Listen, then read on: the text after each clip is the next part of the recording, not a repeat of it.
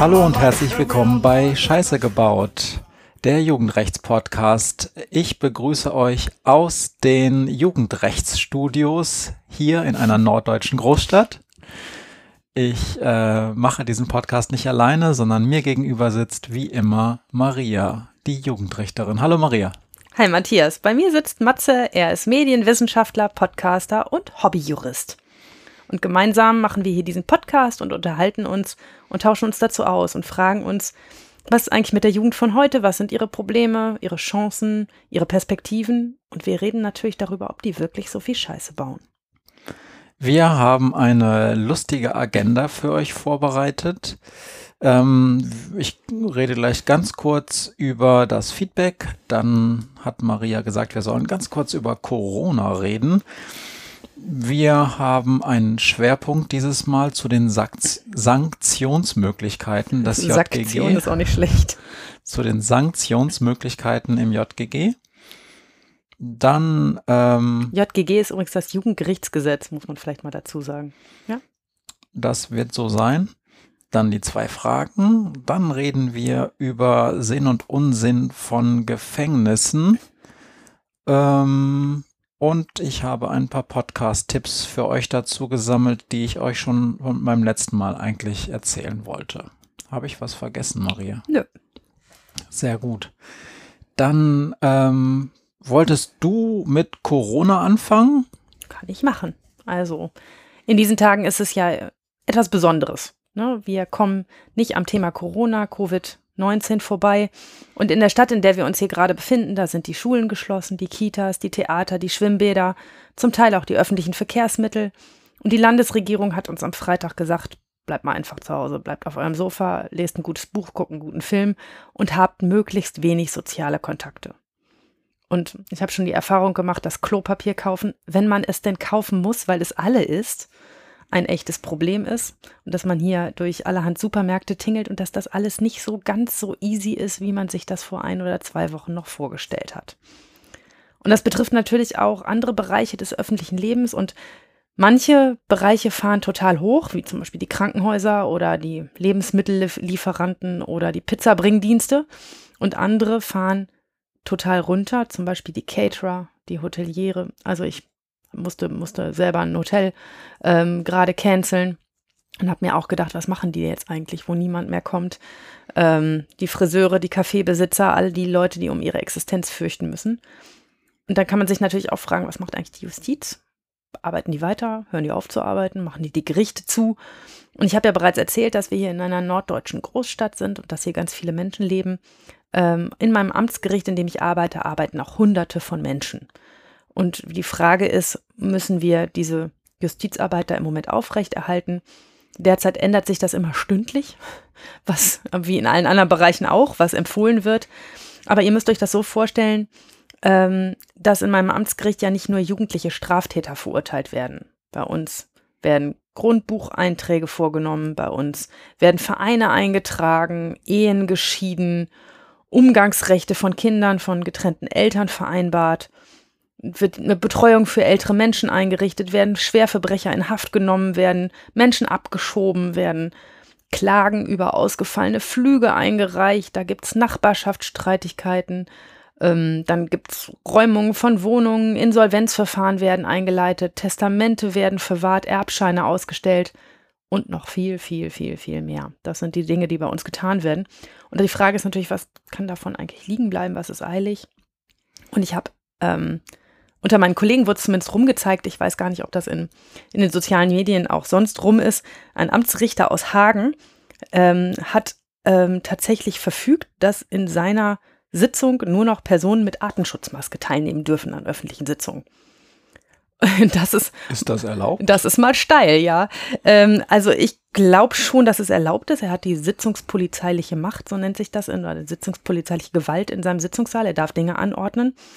Aber die Frage ist natürlich, wie ist das mit der Öffentlichkeit, wenn man gar nicht die Möglichkeit hat, sich eine Artenschutzmaske zu besorgen? Ist die dann eigentlich gewahrt, die Öffentlichkeit? Darüber kann man sich jetzt mal trefflich streiten. Ich glaube, noch schwieriger wäre es gewesen, hätte jeder eine Klopapierrolle mitgebracht. Ja, in der Tat, ist noch schwerer zu kriegen als eine Atemschutzmaske, aber egal. Naja, und es ist natürlich auch total fraglich, der macht jetzt Zivilrichtersitzungen ob das eigentlich das richtige Zeichen ist, zu sagen, in meiner Sitzung brauchst du eine Artenschutzmaske, wenn du hier auftreten möchtest. Ähm, die brauchen andere Leute echt dringender, ne, als in einer zivilrichterlichen Sitzung. Die Krankenhäuser und die Altenheime und was weiß ich nicht was, brauchen diese Artenschutzmasken schon irgendwie dringender und die sind ja im Moment offensichtlich auch ein ähm, kostbares Gut. Mhm. Ähm, jetzt nur mal so aus deiner, aus deinem Bauchgefühl, andere machen einfach zu. Also ich habe jetzt zum Beispiel auch ähm, Mails von Klavierlehrer meiner Tochter gekriegt. Der hat gesagt, ähm, Entschuldigung, wir sind gehalten, also eine, so eine Hausmusikschule, die, die Lehrer kommen also ins Haus. Mhm. Ähm, wir machen das nicht mehr. Aufgrund dieser neuen Einschränkungen halten wir es für eine schlechte Idee, jetzt mhm. unsere Lehrer durch die Haushalte zu schicken. Also es betrifft sozusagen ganz viele, auch Leute, die mit ihrem Geld da dran hängen. Ist das denn dann in der Justiz eigentlich eine gute Idee, die aufrecht zu erhalten?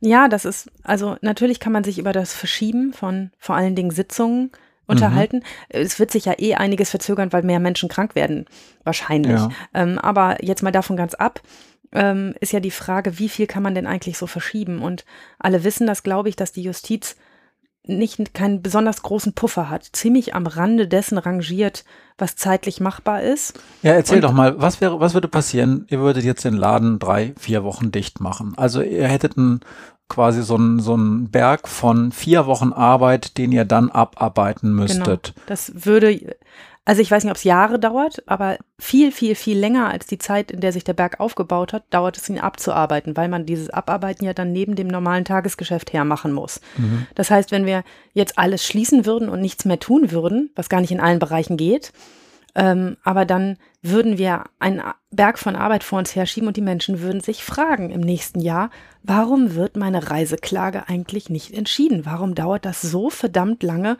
bis endlich mal ein Richter sich so einer Sache annimmt?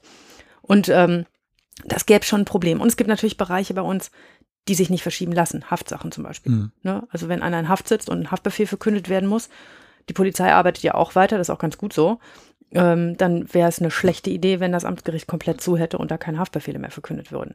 Man kann sich natürlich bei ganz vielen Dingen darüber unterhalten, ob jetzt dass der Grundbucheintrag heute oder morgen vorgenommen werden will, aber wenn du ein Haus gekauft hast oder eine Wohnung oder ein Grundstück, dann möchtest du schon, dass das eingetragen wird und nicht auf den, nächsten Monat verschoben wird. Ne? Na, da hängen ja auch Kreditverträge und ja, so weiter. Ja, zum Beispiel, dran. genau.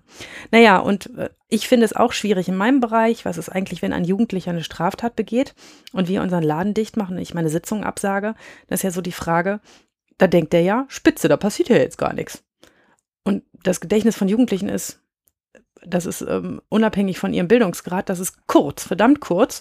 Und wenn die denken, ah, super, hier passiert ja überhaupt nichts, ähm, dann ist das ein schlechtes Zeichen für weitere Straftaten und die Gefahr, dass so ein Jugendlicher dann da sitzt und denkt, doch prima, und drei weitere Straftaten begeht und damit auch die Gesellschaft schädigt, die ist ja nicht ganz klein. Vor allen Dingen kann ja wahrscheinlich die Jugendhilfe mit ganz vielen Maßnahmen noch gar nicht aktiv werden, wenn es nicht ein Urteil gibt, was das verfügt, oder? Ganz oft können die auch einfach vorher tätig mhm. werden, sollen sie sogar nach dem neuen Gesetz, über das wir letztes Mal ja geredet haben.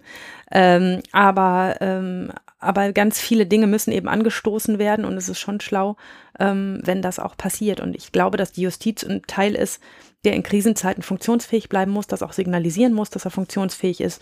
Ich, soweit ich das verstanden habe, wollen wir das auch tun. Wir fahren da ein bisschen auf Sicht und entscheiden jeden Tag neu, was ist heute wichtig, was lässt sich problemlos verschieben was sollte man besser gar nicht verschieben, ähm, wo wird meine Arbeitskraft heute vielleicht nötiger gebraucht, ähm, als in dem Bereich, in dem ich tätig bin. Ich gucke mal, was mich Montag in meinem Gericht erwartet. Sag mal, ähm, in vielen Firmen wird jetzt Homeoffice empfohlen. Wie ist das für dich? Bei euch ist das möglich? Und was sind da die Einschränkungen momentan? Also ich habe ähm, einen, einen Heimarbeitsplatz und habe einen Laptop, das ich, mit dem ich auch zu Hause arbeiten kann. Das ist überhaupt kein Problem. Aber ich bin natürlich auch Richterin. Das heißt, ich kriege nur einen Anteil der Akten, die bei uns im Umlauf sind ähm, und kann mir meine Akten nehmen und damit nach Hause fahren, zumindest an den meisten Tagen, ähm, und könnte hier zu Hause arbeiten, ähm, wenn, ich, äh, wenn ich das unbedingt wollen würde. Aber die Geschäftsstellen und die Wachtmeister, die in unserem Haus arbeiten, die müssen natürlich weiter im Haus arbeiten. Also eine normale Geschäftsstelle in einem strafprozessualen Dezernat die kriegt pro Tag zwischen anderthalb und zwei Meter Akten. Die kann die auf jeden Fall nicht nach Hause Also schüren. in der Höhe. In der Höhe. der Ja, wenn sie aufeinander, wenn sie aufeinander, naja, zwei ist vielleicht ein bisschen viel. Zwischen einem Meter und anderthalb Meter. Aber das kriegt die pro Tag, läuft das über ihren Tisch. Und wenn die das in, in eine Klappkiste packen würde und ins Auto tragen, tragen müsste, wäre das schon schwierig. Aber es gibt doch auch inzwischen so elektronische Akten, oder? Man hat doch Ja. gehört, jetzt gab es letztes, vorletztes Jahr gerade diese Probleme mit diesem elektronischen Anwaltspostfach. Genau, Da das ich- funktioniert inzwischen halbwegs. Okay, aber das, aber wenn die euch was elektronisch zuschicken können und also wenn die elektronische Post von euch kriegen können, dann müssen Mhm. die euch ja auch was elektronisch schicken können. Das heißt, ihr habt doch auch schon so elektronische Akten, oder? Nee, das, was die uns schicken, drucken wir aus und heften es in unsere Akten. Ach, wirklich? Ja, also das sind noch keine wirklichen elektronischen Akten, zumindest in meiner Stadt und in meinem Bundesland nicht. Das ist in, auch tatsächlich unterschiedlich in ganz Deutschland und wird unterschiedlich gehandhabt, je nachdem, wie weit die schon sind mit der E-Akte. Aber ich glaube, es ist noch keine, kein kompletter Gerichtsbereich, der nur mit einer elektronischen Akte ohne Papier arbeitet. Das dauert leider noch ein Weilchen. Was heißt das? Das dauert noch ein Weilchen. Mhm. Ich, die sagen vier Jahre, ich glaube wesentlich länger, aber wir schauen mal. Okay, aber also du wirst es noch erleben. Ich, ich hoffe. So alt bin ich ja noch nicht. Okay. Ich hoffe, es wäre jetzt total cool, wenn wir das hätten. Ne? Also wenn wir jetzt schon Mhm. eine elektronische Akte hätten, dann könnten alle von zu Hause aus arbeiten. Das haben wir natürlich leider nicht und ähm, in der Situation müssen wir halt jetzt mal ins Gericht gehen und gucken, was da jeden Tag als nächstes aufschlägt. Es hat übrigens schon ein erster Angeklagter in Düsseldorf, habe ich heute recherchiert, fand ich cool, die lustige Idee gehabt zu sagen, "Mm, ich kann nicht kommen zum Prozess, weil ich unter Quarantäne stehe. Und das haben sie dem auch erst geglaubt und dann ist der Staatsanwalt aber in der Sitzungspause, in der Mittagspause, weil der Kerl wegen Betruges angeklagt war, zum Gesundheitsamt gelaufen, was offensichtlich da irgendwie in der Nähe ist, Mhm. und hat gefragt und hat gesagt, hier, da sind mal die Personalien, steht der unter Quarantäne? Ne, er stand natürlich nicht unter Quarantäne, der hatte einfach stumpf gelogen. Und das Gesundheitsamt durfte dem das einfach so sagen? Da fragst du was, ja, ich glaube schon, wenn ein Staatsanwalt das fragt. Naja. Ja, Gut, wir reden jetzt mal nicht über, ja. Über Sozialdatenschutz. Ich glaube, wenn der Staatsanwalt das ermitteln will, ob derjenige wirklich kommen konnte oder nicht, dann kann er das, also es gibt einen umständlicheren Weg, als dahin zu gehen Mhm. und zu fragen, ja, ähm, also oder mit einem richterlichen Beschluss oder so. ja ich habe da kein Problem mit. Ich frage nur tatsächlich, Ja. wie da die Rechtslage ist. Ähm, Und, Entschuldigung, eins muss ich ganz dringend noch sagen. Wenn ihr da draußen das Pech habt, unter Quarantäne zu stehen, weil irgendwas passiert ist, ähm, und ihr sogar noch gesund seid und gerne draußen rumlaufen würdet, denkt daran, dass äh, Quarantäneauflagen bindend sind und wenn ihr dagegen verstoßt, das, was die euch sagen, wo ihr bleiben sollt, ob ihr in einem bestimmten Gebäude bleiben sollt oder in einem bestimmten Stadtteil, wenn man dagegen verstößt, dann kann man sich strafbar machen nach dem Infektionsschutzgesetz. Also immer Obacht. Ich glaube aber, die verteilen auch Infozettel dazu. das ist ein Gesetz, von dem habe ich noch nie gehört. Ich auch nicht. Aber jetzt weiß man's. Okay. So viel zum Thema Corona. Ja. Wollen wir noch mehr zum Thema Corona Nee. sagen? Ich denke, ihr seid inzwischen, ihr seid ja wahrscheinlich alles hochinformierte Podcast-Hörende und hört jeden Werktag das Corona-Update von Professor Christian Drosten vom, von der Charité und wahrscheinlich auch noch andere Podcasts. Insofern, da lernt ihr sicherlich das meiste. Ja. Okay, ich, ähm, bevor wir den ersten Schwerpunkt starten, wollte ich noch kurz was zum Feedback zwischen der letzten und der heutigen Sendung sagen. Wir haben einen Preis gewonnen. Yeah. Yay! Und zwar den laut verschiedener Twitter-Posts, die ich gelesen haben, einzigen relevanten Podcastpreis neben Udo Sauers Podcastpreis. Jetzt weiß ich nicht, was das, dieser Podcastpreis von Udo ist, aber er scheint gut zu sein und wichtig. Udo, wir würden auch gern bei dir einen Preis gewinnen. Ich glaube, ja, vielleicht hört Udo uns ja zu. Ich weiß gar nicht, ob der überhaupt Preise vergibt, so regelmäßig, aber wie auch immer. Äh, der Podcastpreis, den wir gewonnen haben, der wird vom Audiophil Podcast ähm, vergeben. Der nennt sich die Goldene Podcast-Blase. Und wir haben gewonnen in der Kategorie deutschsprachiger Podcast, der sich ein GEMA-Intro gönnt und auf ein monochromes Podcast-Logo setzt. und nominiert und auch laudatiert hat uns Martin dort. Schöne Sendung, ich tue die in die Shownotes. Vielen, vielen Dank Dankeschön. auch für das Lob. Äh, erklärbär viel als Wort. Wir würden manchmal die so Jura-Dinge im Erklärbär-Modus vermitteln, damit wir auch alle mitnehmen, die nicht so viel Ahnung von Jura haben. Ja. Das ist doch ein Kompliment, das ist schön. Vielen ich Dank. Ich hoffe, das war so gemeint, aber. ja, danke schön dafür. So, das nächste. Äh, GEMA, da hat uns Dirk Prims nochmal was zugeschrieben. Ich hätte die GEMA-Lizenz ein bisschen falsch verstanden, die wir haben.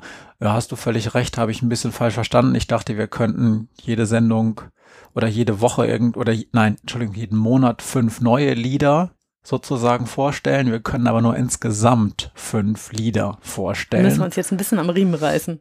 Also lass, ich lasse das einfach. Weißt du was? Es ist mir ein, es ist wirklich, also ich habe das ja dir zuliebe gemacht mit dem Intro. Das lassen wir jetzt auch so. Aber ansonsten, Leute, Leute, ich habe mich schon mehrmals da geärgert, dass man mit diesem Laden zusammenarbeiten muss.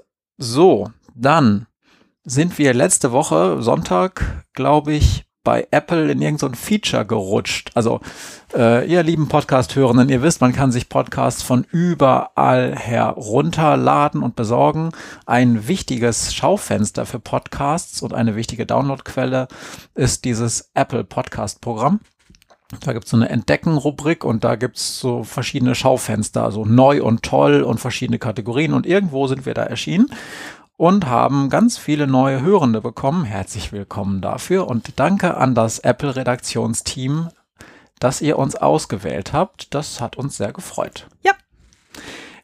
Bei der Gelegenheit möchte ich darauf hinweisen, das habe ich noch nie gemacht. Gebt uns doch eine Apple Podcast Bewertung, wenn ihr zufällig über ein entsprechendes Endgerät verfügt, weil diese Dinger führen dazu, dass unser Podcast in den Rankings noch weiter nach oben gespült wird und nicht dass wir das wollen, weil wir eitel sind und gerne auf nein, Chartplätze wollen. Nein. Aber damit gebt ihr anderen Hörenden die Möglichkeit, uns überhaupt zu finden. Und das wäre doch schön, wenn auch diese anderen Hörenden in den Genuss unseres Podcasts kommen würden. Also, gebt uns gute Bewertungen und schreibt auch was dazu. Momentan haben wir, glaube ich, erst drei oder fünf Bewertungen und einen geschriebenen Kommentar. Mhm. Und ich glaube, ich weiß sogar, wer das war. So, und dann habe ich noch auf Instagram auf Instagram ein äh, Feedback bekommen. Das erste konstruktive, also das erste überhaupt Feedback auf Instagram, was ich so gekriegt habe, ähm, außer gut oder so. Äh, Matthias soll nicht so viel reinfragen, wenn Maria ihre Geschichten erzählt. Das stört er. Ach. Ja, nee. Ich auch, verstehe ich. Hm. Ich habe mir das, oh, jetzt ist mir ein Bleistift runtergefallen. Ähm, ich habe mir das ein bisschen überlegt und ja, vielleicht stimmt das. Also die Kritik war so, wenn Maria ihre Fälle erzählt und wir dann so abkommen, weil wir dann über so Seitenaspekte reden, dann sei das vielleicht gar nicht so hilfreich, um deine Geschichte oder deinen Fall zu verstehen. Ich mache das heute mal anders. Ich habe mir einen Zettel hier genommen, da steht Fragen. Und während du also deinen Fall, deine Sachen machst, stelle ich zwischendurch während du irgendwas erzählst, keine Frage, sondern immer nur dann, wenn wenn du eine Dinge abgeschlossen hast. Ist es okay? Ja, das ist heute deshalb ein bisschen unpraktisch, weil ich gar keinen einen großen Fall erzähle, sondern weil ich mehrere Aspekte erzähle und dann immer dazu einen kleinen Fall. Und dann macht es schon Sinn, wenn du da reinfragst und das nicht am Ende zusammen machst, ähm, weil ich eben keinen großen Fall erzähle. Und demjenigen, der das geschrieben hat, kann man ja auch vielleicht sagen, wir haben uns ein bisschen darauf geeinigt, konzentrisch zu kreisen um das Thema Jugendstrafrecht. Und äh, das beinhaltet natürlich auch so ein bisschen, dass man immer mal wieder ähm, nicht von Höcksken auf Stöcksken kommt, aber immer mal wieder ähm, auf Themen kommt, äh, die man jetzt so gar nicht gesehen hat. Ich zum Beispiel überlege mir immer vor diesem Podcast ein Konzept, was ich erzählen möchte und bin dann immer total überrascht, was Matthias für Zwischenfragen dazu hat, weil das Dinge sind, die mich äh, also mich entweder nicht interessieren würden oder wo ich gedacht hätte, das interessiert euch doch nicht.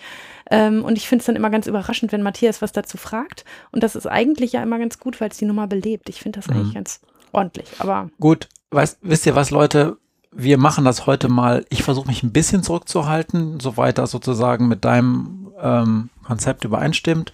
Und gebt uns doch gerne Feedback, wie ihr das bisher fandet, ob ich eher am Schluss die Fragen stellen soll oder mitten rein ein bisschen Feedback wäre ganz gut, damit wir so ein etwas breiteres Meinungsspektrum bekommen. Ja.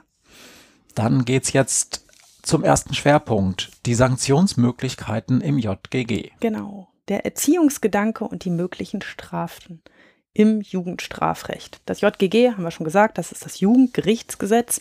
Ich sage das immer mal wieder aus Versehen, einfach nur JGG, nehmt es mir nicht übel, wir Juristen arbeiten nur mit Abkürzungen und manchmal vergessen wir, dass die nicht super alltäglich sind.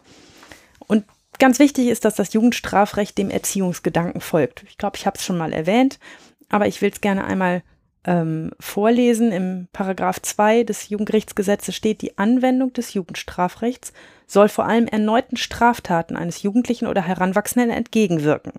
Um dieses Ziel zu erreichen, sind die Rechtsfolgen und, und unter Beachtung des elterlichen Erziehungsrechts auch das Verfahren vorrangig am Erziehungsgedanken auszurichten. Das ist also mein Auftrag, den ich da bekomme. Sieh zu, dass die Jugendlichen und Heranwachsenden, die bei dir sind, nicht neue Straftaten begehen und in dieser Hinsicht erzogen werden. Das heißt, mein Fokus ist, wie wirke ich auf so einen Jugendlichen ein, dass er nichts mehr macht, wie erziehe ich ihn? Und nicht vorrangig, wie das vielleicht bei Erwachsenenstrafrecht wäre, welche Höhe der Strafe entspricht eigentlich dem begangenen Unrecht? Oder ist die Strafe im Vergleich mit anderen Strafen gerecht? Fragen wir, fragen wir uns auch immer selber und werden wir auch immer gefragt. Oder schreckt diese Strafe andere mögliche Straftäter ab? Das wären andere Strafzwecke. Und wir orientieren uns vor allem auf, an der Frage, wie wirke ich auf einen Jugendlichen ein, wie verhindere ich, dass er weitere Straftaten begeht. Es geht also konkret um einen Jugendlichen und um die konkrete Möglichkeit, was mit ihm zu machen, was seinem Leben einen anderen Drive gibt. Ja, du siehst so aus, als wolltest du was fragen, deshalb mache ich eine Pause. Ähm, Mach doch. Ich überlege jetzt einfach, ob das jetzt eigentlich schon gut ist. Doch, aber jetzt bist du ja sozusagen mit mhm. einem Abschnitt am Ende. Ähm, ich habe dich so was ähnliches schon mal gefragt. Äh, ich finde das ein, ich finde, das hört sich alles richtig an. Ähm, werdet ihr Juristen auf das Erziehen in, ihr, in eurer Ausbildung, in eurem Studium eigentlich vorbereitet? Ich meine, andere Leute studieren, machen dann ein ganzes Studium und so im Erziehen. Also da gibt's, da gibt's Pädagogen und so? Ja, nee, wir haben keine pädagogische Ausbildung. Wir haben auch ähm, keinen, eigentlich keinen pädagogischen Rahmen, ähm, mit dem wir arbeiten. Ähm, also jetzt irgendwelche, irgendwelche Tools, die wir äh, lernen würden, das ist alles ein bisschen Learning by Doing. Und im Gesetz steht, dass wir in der Erziehung besonders erfahren sein sollen. Das steht da aber nur einfach so. Und das ist frei auslegbar, ob das jetzt heißt, es ist, heißt nicht, dass wir einmal pro Jahr eine Fortbildung in Pädagogik oder in sonst irgendetwas besuchen müssen oder ähm, uns da besonders fortbilden müssen. Das ist uns überlassen, das selber zu tun. Aber wer in dem Bereich arbeitet und gerne arbeitet, der versucht, sich in diese Themen reinzufuchsen. Okay, dann ist das ist ein relativ großes Vertrauen, was euch da entgegengebracht ja. wird. Ja, so ist das. Es ist auch schon schwierig. Die Leute sind ja schon 14, wenn sie zu uns kommen. Und jetzt ist natürlich die richtige Frage. Achso, die Straftäter. Die Straftäter. Ich dachte gerade die Richter. Nee. nee, die Straftäter sind mindestens 14, 14 plus, ne? Und das ist ja erzieherisch schwierig, auf einen 14-Jährigen einzuwirken. Da ist das meiste an Erziehung, das weiß jeder ja schon gelaufen. Ne? Also das, was einem Kind beigebracht werden sollte, was es lernen sollte, wie man im Leben klarkommt, da hat man mit 14 jetzt nicht mehr so wahnsinnige Einflussmöglichkeiten. Ähm, aber die paar, die wir haben, versuchen wir eben auszunutzen und ich möchte euch heute ein bisschen erzählen, was es da für Möglichkeiten gibt, was ich alles sozusagen in meinem Portfolio habe, was ich alles tun darf und was davon ich gerne tue und warum ich das tue.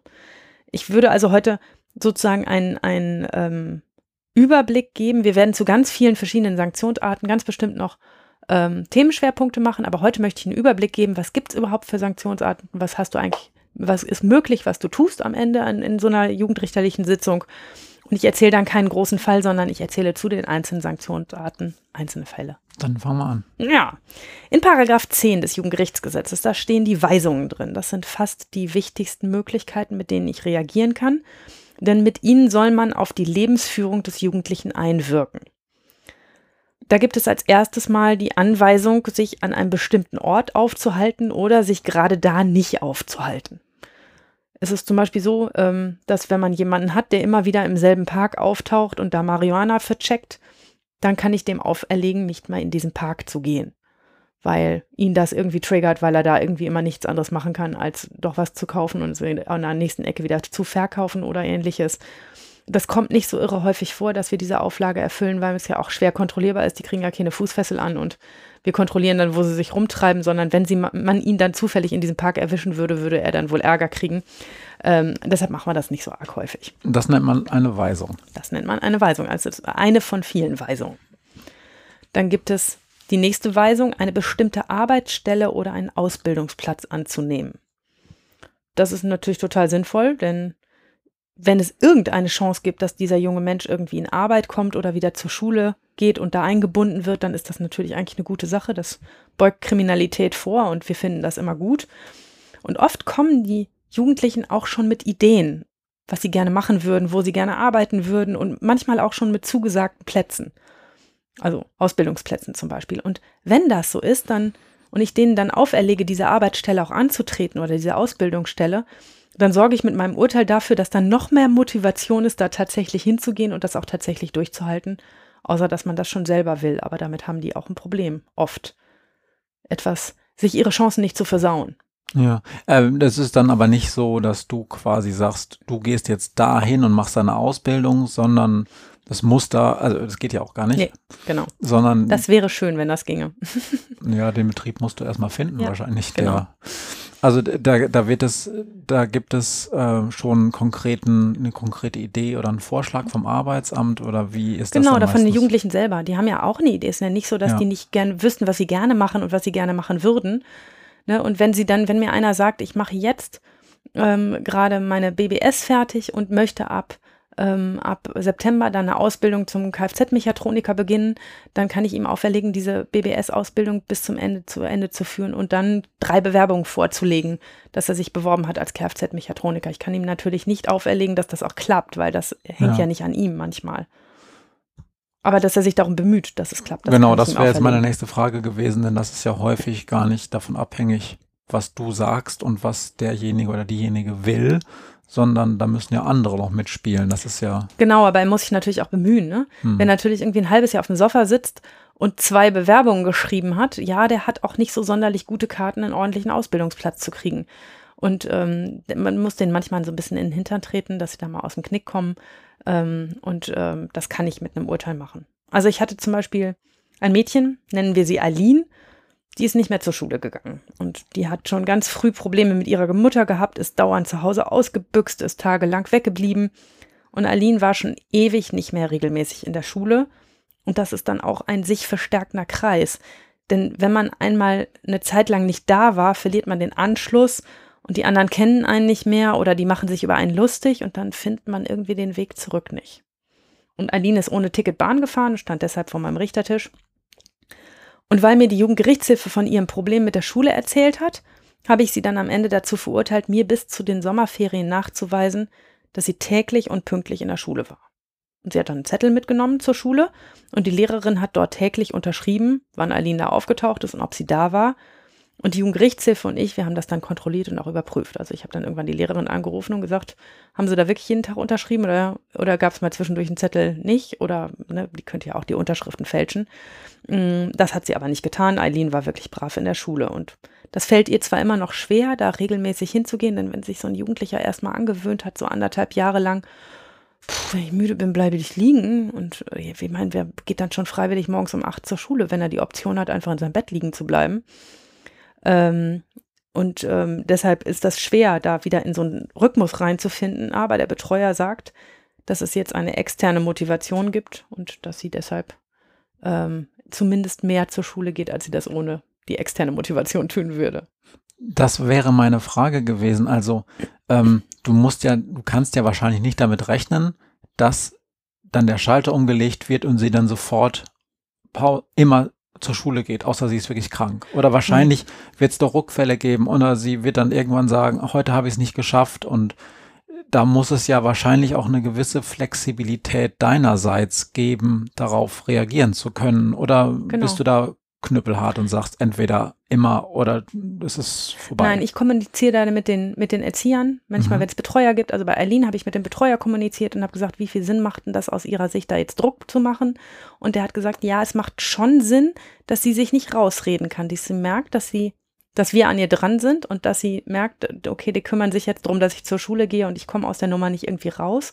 aber dass wenn da mal ein Tag dazwischen fällt, in dem das irgendwie nicht passiert ist, ähm, dass der nicht gleich alles kaputt macht. Bei manchen Jugendlichen mache ich das so, dass ich dann, also wenn ich zum Beispiel die Auflage erteilt habe, ähm, 30 Tage am Stück regelmäßig zur Schule zu gehen, das machen wir bei, manchmal bei Schulovis, da müssen wir irgendwann nochmal drüber reden. Ähm, und die, da schreibe ich dann immer 30 Tage lückenlos zur Schule zu gehen. Ja, und wenn sie dann einen Tag dazwischen geschwänzt haben, fangen wir halt wieder von vorne an zu zählen. So lange, bis sie 30 Tage am Stück geschafft haben. Okay. Ähm, das ist aber manchmal auch schon hart genug für die. Und jetzt hast du gerade das Wort Auflage benutzt. Vorher ging es um eine Weisung. Das ist eine Weisung, ja. Okay, ja. also das ist das Gleiche, eine Auflage und eine nee, Weisung. Das ist nicht das Gleiche. Im Gesetz gibt es einen Unterschied zwischen Auflagen und Weisungen. Der ist eher akademischer Natur. Also Weisungen sollen einen Jugendlichen darin unterstützen, seine Lebensführung zu ändern, auf die Lebensführung einzuwirken und Auflagen sollen ihm verdeutlichen, dass er dort Unrecht begangen hat.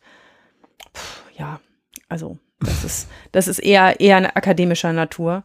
Ähm, die Sozialpädagogen mögen die Weisungen mehr, weil sie pädagogischer ausgerichtet sind und nicht so strafend ausgerichtet sind. Ähm, aber man kann auch Auflagen sehr pädagogisch machen. Das hören wir gleich noch, wenn ich davon erzähle. Dann komme ich zum nächsten Punkt. Ich kann in diesen Weisungen auch Arbeitsstunden verhängen. Das kommt am allerhäufigsten vor. Das ist die Maßnahme, die wir am häufigsten ergreifen. Das sind die sogenannten Sozialstunden.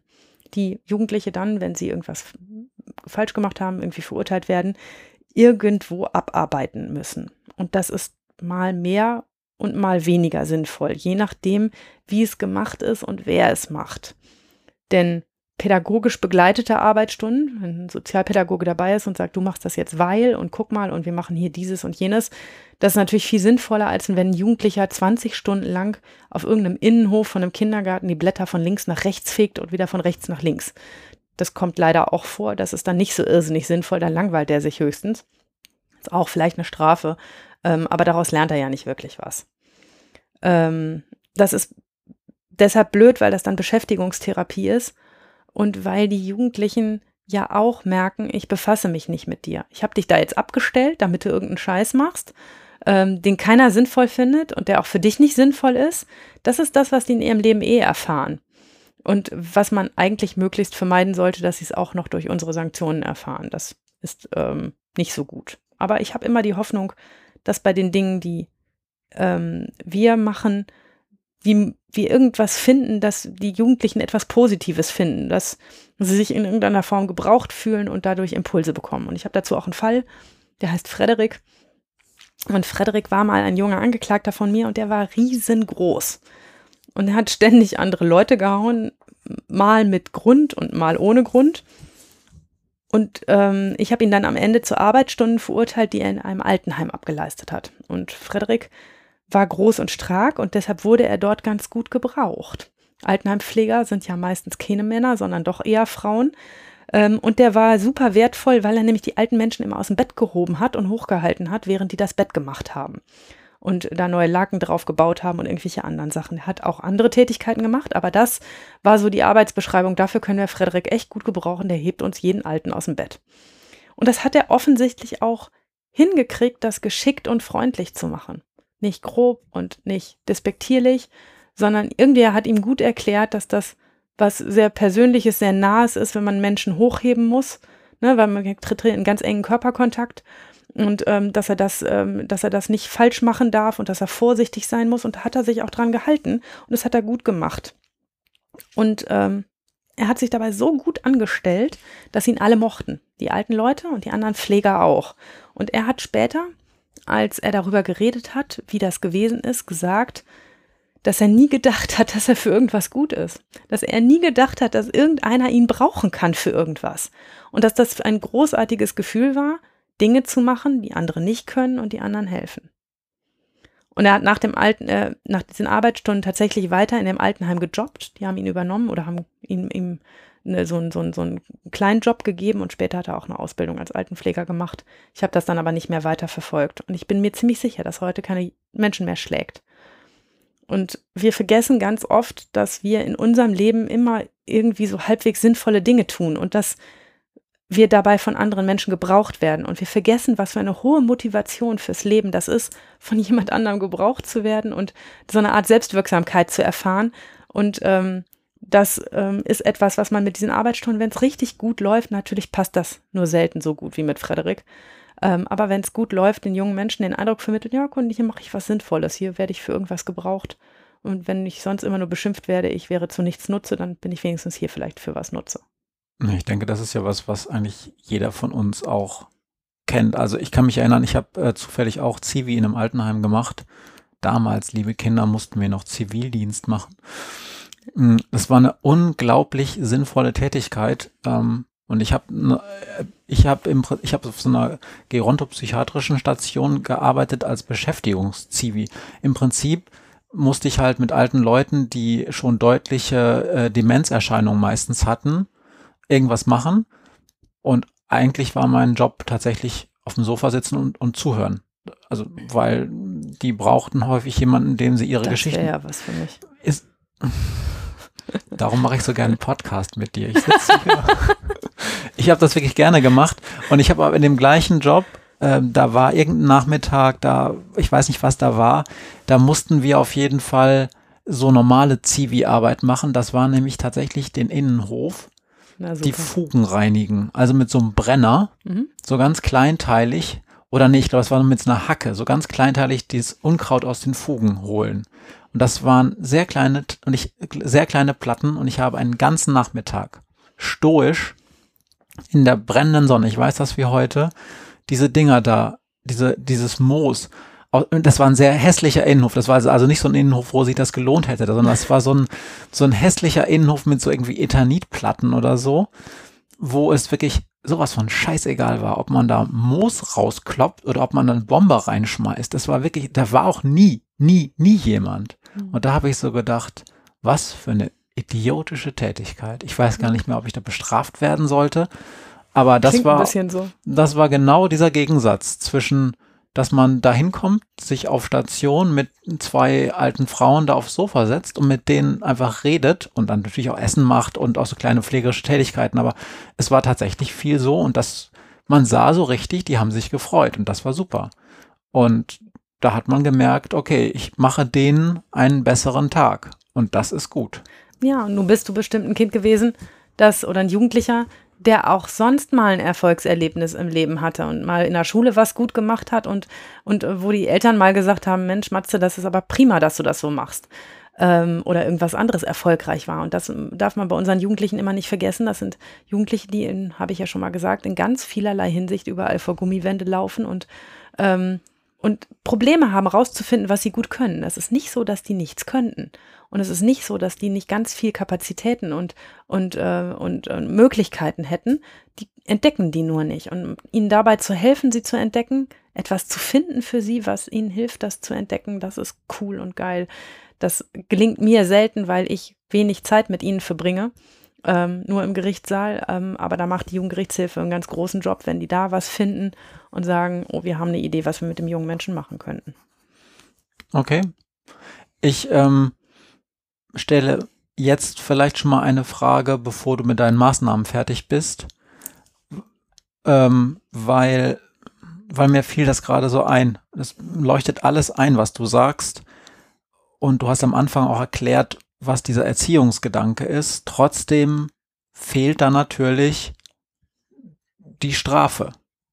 Also im Prinzip, das, was du erzählst, ist ja positiv für den Jugendlichen. Ja. Also soll es ja auch sein. Und ich habe mal in Folge 2, glaube ich, AfD-Harry eingeführt, der sagt, ja, aber die werden ja gar nicht bestraft. Und das soll ja auch wehtun. Und ein Unrecht muss doch auch gesühnt werden. Und du hast es am Anfang schon so ein bisschen erklärt, darum geht es nicht. Aber macht ihr es euch dann nicht ein bisschen zu leicht? Nee, im Gegenteil, wir machen es uns schwer. Sie zu bestrafen wäre sehr viel leichter. Ne? Irgendwas zu finden, was ihnen richtig wehtut, könntest du einfach jedem Jugendlichen das Handy wegnehmen, so er denn eins hat. Das würde richtig wehtun und damit hättest du genug Strafe ausgeurteilt. Ehrlich gesagt werde ich auch manchmal in meinem Strafmaß weich, wenn ich höre, wie viele Wochen die Eltern ihnen das Handy oder die Spielkonsole weggenommen haben, weil ich denke, ach Gott, der Jugendliche ist schon einigermaßen bestraft. Ähm, es soll halt nicht um Strafe gehen. Es soll nicht darum gehen, ähm, zu sagen, man sühnt Unrecht in dem Ausmaß, in dem es begangen worden ist, sondern man fragt sich, wie man etwas noch ändern kann, wie man noch einen anderen Drive in das Leben dieses jungen Menschen bringen kann, was nicht heißt, ich baller dir jetzt irgendwas drauf. Das ist auch ehrlich gesagt ähm, nur mit Strafe zu arbeiten, die nichts erklärt. Das weiß auch jeder Pädagoge. Das wissen übrigens auch wir Richter, die nicht Pädagogik studiert haben, dass wenn du etwas findest, was jemanden in irgendeiner Form positiv begeistert, du viel mehr ausrichten kannst als mit negativen Dingen. Und Strafen ist dann ja negativ. Außerdem ist das, was wir tun, ja schon auch gefühlt, jetzt mache ich gerade mit den Händen Anführungszeichen, Strafe für die Jugendlichen.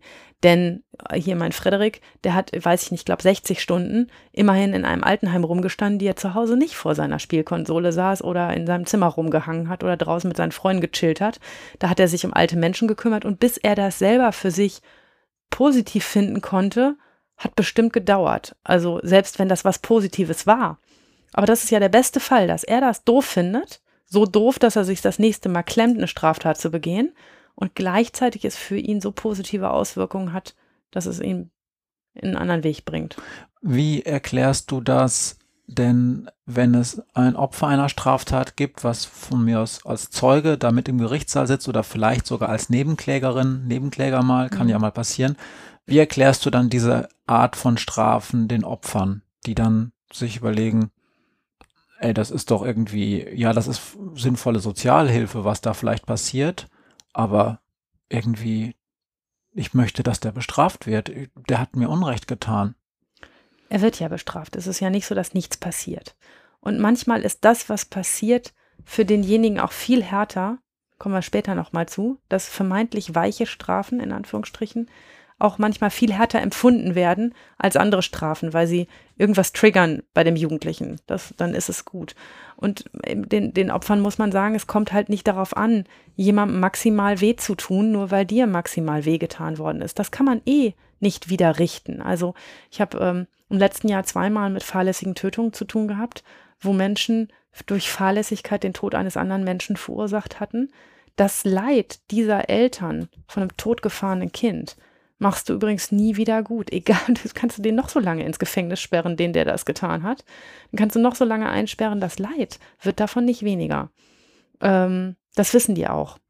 Und wenn dir, äh, also ich möchte jetzt für die Hörenden dazu sagen, ich stelle diese Fragen natürlich jetzt auch so ein bisschen provokativ. Also mhm.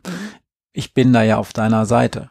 Ja, es ist nur so, dass, dass halt diese Argumente auch kommen und ich denke, äh, in diesem Fall kann man diese Argumente auch durchaus mal ernst nehmen. Also wenn jetzt zum Beispiel eine Mutter, deren Kind oder Ehemann oder wer auch immer da bei einem Unfall gestorben ist, dann da sitzt als Nebenklagevertreterin mhm. oder als Zeugin und sagt, nur damit das Gericht das weiß, mir würde das schon helfen, wenn diese Person drei Jahre ins Gefängnis kommen mhm. würde. Was macht man mit dieser Information? Man nimmt sie auf jeden Fall auf. Ne, denn das ist, äh, wir hören schon sehr darauf, was, was die Leute uns sagen, was sie wichtig finden. Ich habe es aber ehrlich gesagt noch nie gehört. Ich habe ich hab schon von, von ähm, also drei Jahre hilft niemandem, Leben lang wegsperren, aber dass das nicht, nicht verhältnismäßig ist für etwas, was jemand fahrlässig begangen hat. Normalerweise, in einem meiner Fälle war das nicht so, aber normalerweise leidet ja auch jemand, der einen anderen Tod gefahren hat, sein Leben lang darunter. Der wollte das ja auch nicht, das sollte ja nicht passieren. Der hat das auch nicht gemacht, weil er, weil er gedacht hat, ah, wird schon gut gehen, so wie in vielleicht in unseren Raserfällen, ähm, sondern äh, das, das ist schon ähm, eine Situation, die ja auch für denjenigen, der es getan hat, unglaublich belastend ist. Übrigens etwas, ich wünsche es keinem, was jedem von uns jeden Tag passieren kann, dass wir mit dem blöden Auto in so einer Großstadt irgendwo einen erwischen, weil wir nicht aufgepasst haben, weil der nicht aufgepasst hat, weil beide nicht geschlafen haben. Das, ähm, das kann passieren. Und das macht alle unglücklich. Und mehr Strafe hilft da nicht mehr in der Verarbeitung. Und ähm, letzten Endes jetzt sind die, sind die fahrlässigen Tötungen vielleicht nur das falsche Beispiel dafür, aber wenn man einem Opfer sagt, ich versuche etwas zu finden, dass es niemandem mehr so passiert, wie es dir passiert ist. Davon hat aus meiner Sicht ein Opfer mehr, als zu wissen, okay, der hat jetzt irgendwie, muss jetzt ein halbes Jahr lang Geld bezahlen und das tut dem ein halbes Jahr richtig weh. Hm. Und wenn es gut hinhaut, das kommt auch manchmal vor, dann kann ich ja sogar machen, dass er das Geld an das Opfer bezahlt. Das kommt in manchen Fällen vor, dass eine Schadenswiedergutmachung, da komme ich später noch zu, als Auflage möglich sind und ähm, dann hat auch das Opfer was davon. Und bezahlen, was passiert ist, kann man eh nicht. Also mit keiner Strafe dieser Welt, mit keinem, mit keinem Geldbetrag dieser Welt ähm, kann man Dinge, äh, wenn sie wirklich scheiße gelaufen sind, wieder gut machen. Deshalb, ja. ist, deshalb ist gerecht Strafen ein schwieriges Thema. Ja, ist wahrscheinlich ja. tatsächlich schwierig. Und im Gesetz steht es ja offensichtlich auch explizit drin, was es nicht sein soll, nämlich keine Vergeltung, sondern. Das steht da nicht drin, es steht nur drin, was es sein soll, mhm. der Erziehungsgedanke. Ne? Und das natürlich spielt auch manchmal Vergeltung eine Rolle und auch manchmal spielt Binnengerechtigkeit eine Rolle und manchmal auch Abschreckung. Aber nur in ganz, ganz kleinem Ausmaß. Und der Fokus ist, wie mache ich, wie verhindere ich, dass weiter Straftaten passieren? Wie mache ich, dass dieser junge Mensch seinen Weg in diese Gesellschaft findet? Ich mache mal weiter mit den sogenannten Betreuungsweisungen. Also wir sind immer noch bei den Weisungen. Das ist ein Riesenkatalog an Dingen, die ich tun kann. Und Betreuungsweisungen zu verhängen, ähm, das passiert dann, ihr müsst euch das so vorstellen, viele Jugendliche, die befinden sich in einer Lebenskrise irgendeiner Art. Keine Schule, zu Hause rausgeflogen, Drogen, Alkohol, ganz viel Schulden. Oh, diese Handyschulden haben die ohne Ende. Liebeskummer, manchmal sind es auch krank, Depressionen, irgendwas. Und anders als bei uns ist da eben niemand, der ihr Händchen hält und sie in irgendeiner Form unterstützt in ihrer Lebenskrise. Und ähm, wir alle kennen, oder die meisten kennen von uns wahrscheinlich eine Lebenskrise und wissen aber auch sofort, dass da irgendjemand in unserem sozialen Umfeld war, der uns zumindest ähm, anteilig daran geholfen hat, diese Lebenskrise irgendwie zu meistern. Und die Jugendlichen, das habe ich ja schon oft erzählt und das werde ich auch noch tausendmal erzählen, die ich jeden Tag vor der Nase habe, die haben das ganz oft nicht. Die sind ganz oft auf sich allein gestellt. Man sieht das ganz gut, ähm, zum Beispiel, wenn die ganz jung sind und bei mir das erste Mal vor Gericht sind mit 14 Jahren. Du glaubst gar nicht, wie viele von denen alleine kommen, wie viele ohne Eltern da sitzen. Und man sich so fragt, ist bei euch der Beschützerinstinkt jetzt schon kaputt? Mit 14? Das kann doch nicht sein. Ne? Also wir, ich weiß ganz sicher, wette ich, ich Straftaten begangen, meine Eltern wären noch mitgegangen, bis ich 25 bin ja, und hätten sich hinten reingesetzt. Ähm, und ähm, bei diesen Eltern sind eben die Beschützerinstinkte da, da schon kaputt oder funktionieren nicht oder, ähm, oder sie haben, hatten sie auch nie. Auf jeden Fall sind die ganz oft auf sich allein gestellt. Und Betreuungsweisung, das heißt, dass dieser junge Mensch von jemandem auf, über einen gewissen Zeitraum begleitet wird, entweder von einem beruflichen Betreuer oder ähm, ganz oft auch eine geeignete Person der Jugendgerichtshilfe die mit diesem jungen Menschen alles macht, was erforderlich ist. Zur Schuldnerberatung gehen, zum Arbeitsamt gehen, ihn einfach verteidigen, für ihn da sein, da sein, wenn irgendwas nicht so klappt. Das ist ja das Wichtigste an Beziehungen, an sozialen Beziehungen, dass du auch jemanden hast, der dich abfängt, wenn, wenn du nicht funktionierst ne? und irgendwas nicht so läuft, wie es eigentlich laufen sollte.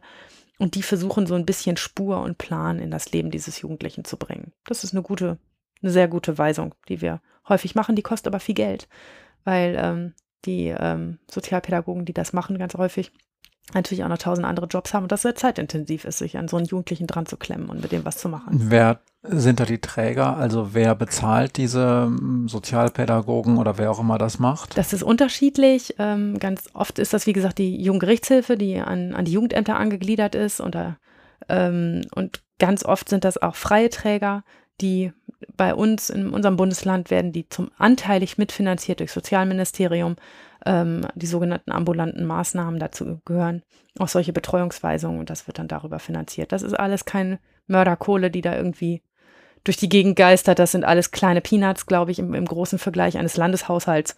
Mm, und sie bewirken echt viel. Also wenn das gut läuft und da jemand sich reinhängt und mit demjenigen arbeitet, dann kann da ganz viel Cooles entstehen. Das, was ich immer gerne machen würde, was aber erstens nicht mein Job ist, weil ich ja nicht Sozialarbeiterin, sondern Richterin bin, und wofür ich auch nicht genug Zeit habe, weil ich den Jugendlichen einfach nicht lange genug sehe.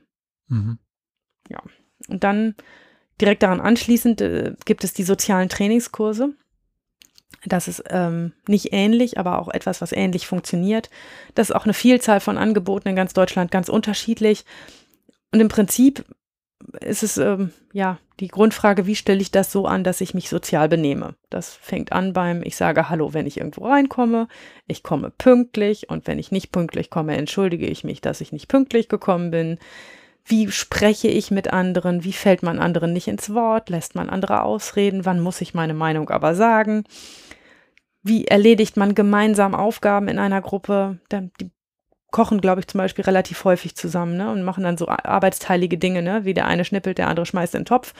Ähm, das sind ja alles Dinge, ähm, die ganz oft diese Jugendlichen nicht gelernt haben und die sie nicht mit ihren Eltern zusammen gemacht haben, als sie Kinder waren. Also ganz praktische Lebenshilfe ist das. Es gibt da auch ganz spezielle Kurse, zum Beispiel Anti-Gewalt-Trainings, ähm, Anti-Aggressionstrainings werden sie manchmal genannt.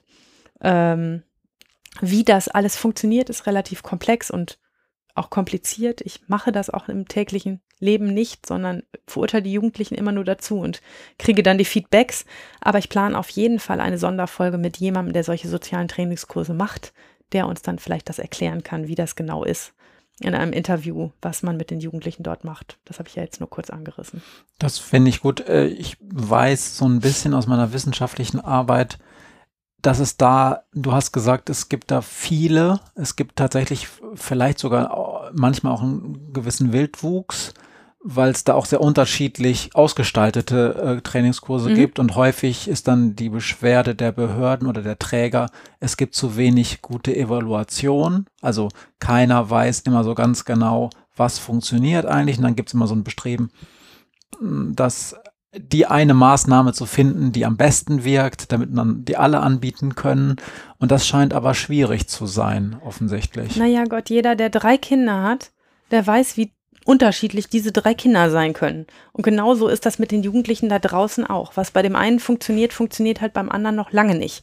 Und das ist auch ein bisschen ausprobieren, bei wem funktioniert was und wie kann ich was am besten machen. Es gibt kein Grundrezept, wie man einen Jugendlichen, der nicht auf Spur ist, wieder auf Spur kriegt. Das gibt's halt nicht. Mhm. Und weil es das nicht gibt, gibt es halt auch diese unterschiedliche Fülle an verschiedenen Kursen und Ansätzen, wie man mit Jugendlichen umgeht. Und einige davon behaupten, sie wären irrsinnig erfolgreich. Und ähm, wenn man dann hinter die dazugehörigen Evaluationen guckt, dann merkt man, dass das alles selbst evaluiert ist und ähm, dass es auch nur schön geschrieben ist. Ähm, ich mache es bei uns daran fest, was die Jugendlichen erzählen wenn sie in einem so einem Kurs waren. Also bei uns gibt es einen großen Träger, ein, auch einen kleineren, aber vor allen Dingen einen großen Träger, der das anbietet. Ähm, und ähm, was, ich frage sie immer, wenn sie wiederkommen, was nicht gut ist. Wie war denn, wie war denn der so? Ja, manchmal kommen sie ja auch wieder, weil sie eine Straftat begangen haben, die vor dem Beginn des sozialen Trainingskurses lag. Und dann kann man fragen, was hat sich denn in den letzten drei Monaten für dich verändert? Was hast du da gelernt? Was hast du da gemacht? Und es gibt auch nicht wenige Jugendliche, die sagen, oh, ey, da mit anderen Jugendlichen im Kreis sitzen und über meine Gefühle labern, ist echt nichts für mich. Äh, Finde ich voll blöd. Ähm, ich wäre dankbar, wenn ich einfach nur arbeiten dürfte. Ähm, aber für die ist es ja manchmal auch ganz gut, genau das zu haben und genau das zu lernen. Ja. ja. Aber dazu, wie gesagt, irgendwann auch noch mal gerne mehr. Eine weitere Weisung, die ich verhängen kann, ist der sogenannte Täter-Opfer-Ausgleich. Auch darüber müssen wir noch mal länger sprechen, aber der ist, äh, der ist ein Trigger für ganz viele Menschen, weil er so irrsinnig nach Kopfstreicheln klingt. Und ähm, wenn ich erklären soll, was das ist, so ein Täter-Opfer-Ausgleich, dann würde ich immer sagen, es geht darum, Täter und Opfer immer freiwillig an einen Tisch zu bringen. Und das hat ganz viele Vorteile, weil alle das, was geschehen ist, besser verstehen, wenn sie sich miteinander unterhalten. Das fällt sozusagen unter die Überschrift Reden hilft. Ähm, und das funktioniert auch tatsächlich. Ich habe einen kleinen Fall dazu. Fuad ist 17, als er sich mit seinen Kumpels dazu verabredet, am nächsten Tag ein Konzert ihrer Lieblingsband zu besuchen. Und Fuad hat kein Geld für das Konzert, er bekommt zu Hause kein Taschengeld und für ein Konzert kann er seinen Vater nicht anhauen. Der hat kein Verständnis für Musik und würde er ihm sagen, er solle zu würde er ihm ähm, ihn fragen, ob er das Geld dafür haben kann, dann würde der Vater wohl sagen, er soll einfach zu Hause bleiben und seiner Mutter im Haushalt helfen. Ich bediene hier immer, immer wenn ich Dinge erzähle, tausend Klischees. Und das mache ich wirklich nur, weil sie genau so ununterbrochen auch wirklich geschehen. In der Wirklichkeit meiner Jugendlichen sind Mütter alleinerziehend und Väter weg. Und wenn Väter da sind, dann arbeiten sie und trinken viel, während die Mütter sich um den Haushalt kümmern. Das ist einfach verdammt oft so und deshalb bediene ich diese Klischees auch. Natürlich gibt es auch andere Mütter und andere Familienkonzepte, aber ganz oft nicht im wirklichen Leben meiner Jugendlichen. Fuhrt beschließt also, sich anderweitig Geld zu besorgen und auf dem Weg in die Stadt begegnet ihm im Park Elfriede. Elfriede ist komisch. Warum? keiner heißt Elfriede. Elfriede ist 82. Ach so, okay, gut. Elfriede Deshalb ist, heißt Elfriede Elfriede. Elfriede ist super. Ja. Elfriede ist 82 und unterwegs nach Hause, als sie der junge Mann anrempelt, ihr die Tasche wegreißt und sie, als sie gefallen ist, hilflos am Boden liegen lässt. Fuad hat sich spontan entschlossen, der alten Frau das Portemonnaie wegzunehmen. Er wollte eigentlich nur 50 Euro rausnehmen, aber als sie so rumgeschrien hat und sich so an der Handtasche festgeklammert hat, hat er mitsamt der Tasche die Flucht ergriffen und die alte Frau umgeschubst. Fuad hat das Portemonnaie aus der Tasche genommen und äh, die Tasche dann in den nächsten Mülleimer geworfen. Elfriede wurde eine halbe Stunde später von einem Spaziergänger gefunden und sie hatte einen Oberschenkelhalsbruch und müsste für vier Wochen ins Krankenhaus. Scheiße. Mhm. Die Polizei hat Fuad ziemlich schnell gefunden, weil er bei einer Routinekontrolle erst weglief und dann das Portemonnaie von Elfriede bei sich hatte. Das hätte er ja beim Weglaufen auch wenigstens wegschmeißen können, aber wir wollen ja keine Tipps geben. Und noch während Elfriedes Krankenhausaufenthalt hat die Jugendgerichtshilfe einen Täteropferausgleich angeregt. Eigentlich eine Situation, wo man sagen würde, pff, das ist ein Raub, ist das eine gute Idee, da einen Täteropferausgleich zu machen. Aber letzten Endes haben das alle bejaht und gesagt, nein, da fänden wir eine gute Sache und man hat sich zusammengesetzt und über diese Tat geredet. Und dabei hat Fuad Elfriede erzählt, wofür er das Geld brauchte und dass er so dringend zu diesem Konzert gehen wollte und dass er keine Chance hatte, irgendwo anders her Geld zu kriegen. Und er hat natürlich auch gesagt, dass er nicht vorhatte, sie umzuschubsen, dass er sich das nicht vorgenommen hat und dass er natürlich erst recht nicht vor sich vorgenommen hat, sie zu verletzen. Und er sagt auch, dass es ihm leid tut, dass sie dabei verletzt worden ist. Elfriede sagt Fuad, dass ihr Bein kaputt ist und dass sie viele Wochen nicht richtig wird gehen können. Sie sagt ihm auch, dass sie im zweiten Stock in einer Wohnung lebt, in die sie nun nicht zurück kann, weil sie die Treppen wochenlang nicht laufen kann. Sie weint, weil das die Wohnung ist, in der ihr Mann gestorben ist und weil sie auf keinen Fall umziehen will. Fuad sagt, dass er das alles nicht bedacht hat. Elfriede versteht, dass er es nur auf ihr Geld abgesehen hatte und sie nicht verletzen wollte. Und sie sagt ihm auch, dass sie ihm die 50 Euro gegeben hätte, wenn er denn nur gefragt hätte. Am Ende gibt es eine coole Einigung, denn Elfriede wird aus dem Krankenhaus entlassen und von Sanitätern in ihre Wohnung im zweiten Stock gebracht. Und als Wiedergutmachung kauft Fuad alle zwei Tage für sie ein und stellt die Einkäufe vor ihrer Tür ab. Die beiden werden keine Freunde, aber Fuad hat seine Schuld beglichen und Elfriede kann im, in, ihm im Supermarkt begegnen, ohne dass sie vor Angst hinter irgendein Regal hüpfen muss, weil sie ein schlechtes Gefühl dabei hat. Sie sind keine Freunde, aber sie können sich begegnen.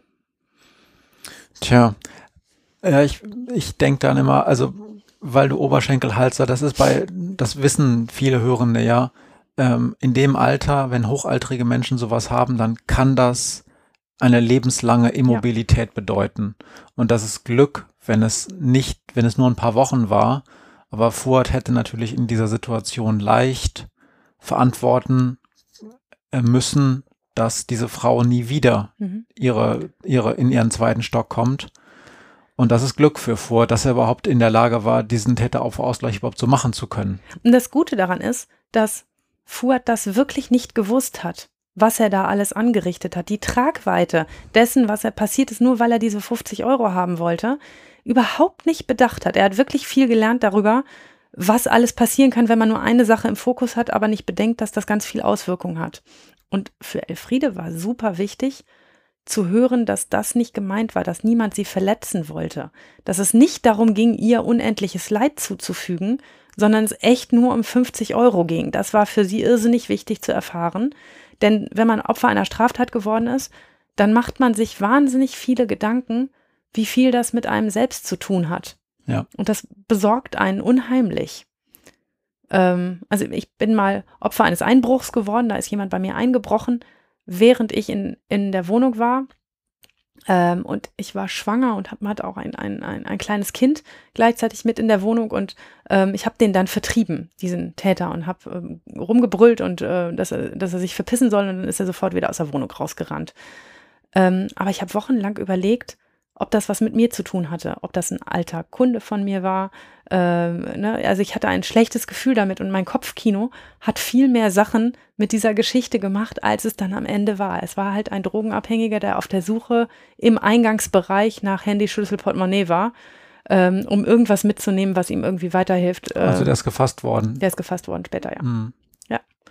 aber das, ähm, das ist halt, man macht sich als Opfer, wenn man Opfer einer Straftat geworden ist, immer wahnsinnig viele Gedanken, was, was denn da eigentlich alles passiert ist und man bezieht das alles auf sich automatisch. Und es ist auch für ein Opfer unheimlich wertvoll, von einem Täter zu hören, das habe ich nicht gewollt.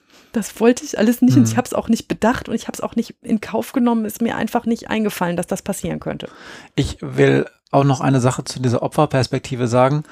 Ähm, weil du gerade dieses Beispiel mit der, mit der Elfriede hattest, dieser alten Frau. Ähm, es gibt in der Kriminologie, gab es einen längeren Streit über das sogenannte Kriminalitätsfurchtparadoxon.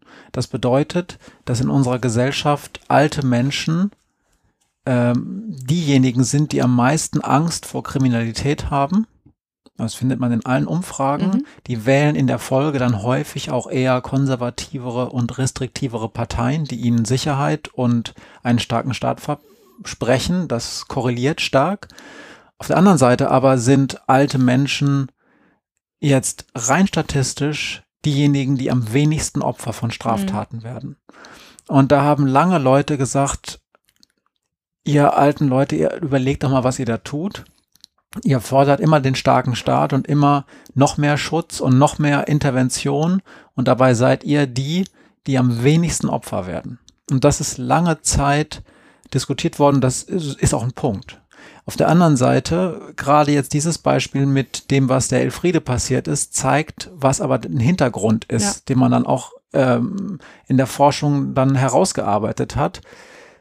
Die alten Leute handeln insofern rational, dass in den wenigen Fällen, wo sie mal Opfer werden, ihre Konsequenzen häufig sehr viel schwerwiegender ja. sind als bei jungen Leuten. Als junger Mensch kriege ich einen auf die Nase und nach zwei Wochen tut's nicht mehr weh und nach vier Wochen sieht's keiner mehr. Genau. Man hat vielleicht ein geknicktes Ego, weil man eins auf die Nase gekriegt hat. Ne? Also ich einen Freund, der auch mal überfallen worden ist der das aber ganz gut weggepackt hat. Also dafür, dass ihn drei umgeruppt und ordentlich geschlagen und getreten haben und sein Handy und sein Portemonnaie weggenommen mhm. haben, dafür war der eigentlich nach zwei Wochen wieder er selbst so. Genau. Und ähm, das ist tatsächlich so, ja. Es hat bei Alten einfach sehr viel mehr Auswirkungen. Genau, und das darf man halt nicht vergessen. Also wenn man sich manchmal auch als Akademiker häufig darüber so ein bisschen lustig macht, halt die alten Leute wollen wieder alles sicher. Und dabei sind die doch, die am wenigsten bedroht sind, ja, statistisch stimmt das, aber ihr eigenes Risiko ist höher, ne? ist, mhm. ist, ist hoch in, für den Fall das, was passiert. Und das muss man sich einfach klar machen. Das ist keine Entschuldigung für auch irrationale Dinge, die dann manche ältere Mitbürger fordern. Aber das darf man halt auch nicht vergessen in der Bewertung dieses Umstands. Also Elfriede war auf jeden Fall davon geholfen, mit Fuad in Kontakt zu treten. Das ist auch nicht bei jedem Täteropferausgleich so, aber wenn es gut funktioniert, dann ist es cool. Mhm. Ja. Ich kann dann noch bei den Weisungen, wenn ich weitermache, ähm, Kontaktverbot mit bestimmten Leuten ähm, oder ein Besuchsverbot einer bestimmten Einrichtung verhängen. Also wenn einer immer wieder in derselben Spielhalle alles verzockt und danach Diebstähle begeht, damit er da weiter zocken kann, dann kann ich ihm verbieten, bieten, in diese Spielhalle zu gehen. Auch das ähnlich wie die anderen Dinge, die ich ganz am Anfang genannt habe, kommt nicht so irre häufig vor, weil wir das ja sehr schwer kontrollieren können. Und das Letzte, was da steht, ist der Verkehrsunterricht. Klar, den verhänge ich dann, wenn einer besoffen Auto gefahren ist oder ohne Führerschein oder andere gefährdet hat durch sein Straßenverkehrsverhalten. Da kriegt er eben noch einen Verkehrsunterricht obendrauf. Das tut jetzt nicht so irre weh. Das ähm, machen wir nur bei sehr kleinen Delikten. Und das Ganze ist nicht abschließend. Das heißt, ich darf letzten Endes das machen, was mir hilfreich vorkommt. Also früher war ich Staatsanwältin in einem ländlichen Bereich. Ich glaube, das habe ich schon mal erzählt. Und habe da immer ähm, oder wir haben immer die Leute dazu verurteilt, wenn sie Gewaltdelikte begangen haben, in den Zeitungen alle für zwei Wochen jeden Artikel zum Thema Gewalt auszuschneiden und eine Collage daraus zu kleben. Das wäre so eine Weisung. Okay. Darüber, ähm, das geht im ländlichen Bereich. Meine Stadtjugendlichen würden sich darüber schlapp lachen, das könnte ich hier nicht bringen. Ähm, aber im ländlichen Bereich damals ging das. Und was ich zum Beispiel ganz häufig mache, ich äh, lege Jugendlichen relativ häufig auf, einen Aufsatz zu schreiben. Das klingt doof. Das klingt ein bisschen nach Siegfried Lenz, die Deutschstunde. Und AfD-Harry sagt, ne, das ist auch gar keine richtige Strafe. Aber ähm, erstmal ist das für Jugendliche manchmal das einzige und erste Mal im Leben, dass sie zu Papier kommen mit ihren Gedanken und ihren Gefühlen. Das machen die sonst nicht so häufig und das merkt man den Texten auch an. Die sind manchmal Kraut und Rüben. Aber immer wenn ich die Frage mit einbaue, also ich lege dann immer Kapitel fest, die sie sozusagen in diesen Aufsatz schreiben müssen. Und ein Kapitel ist immer, warum ist das eigentlich blöd, was ich da gemacht habe? Ähm, und da kommt viel. Und da merkt man, dass sie zumindest in dem Moment, in dem sie das schreiben, sich Gedanken darüber gemacht haben, warum war das blöd, was ich da gemacht habe. Und ich kann der Richterin jetzt nicht aufschreiben, nur weil ich erwischt worden bin, war das blöd, sondern ich muss schon mir einmal kurz darüber Gedanken machen, was ist eigentlich doof daran, wenn alle Drogen nehmen oder sowas. Ich mache das ganz relativ häufig bei Kiffern, weil die ein ähm, komisches, verschobene Wahrnehmung, eine verschobene Wahrnehmung zu sich selbst und zu ihren Straftaten haben. Also Mariana besitzen, verchecken ist jetzt nicht die wildeste Straftat, aber wenn man dann ein bisschen mehr hat schon, oder wenn man es an Minderjährige verkauft, die, äh, die jünger sind, ähm, dann ist das ja auch alles nicht lustig.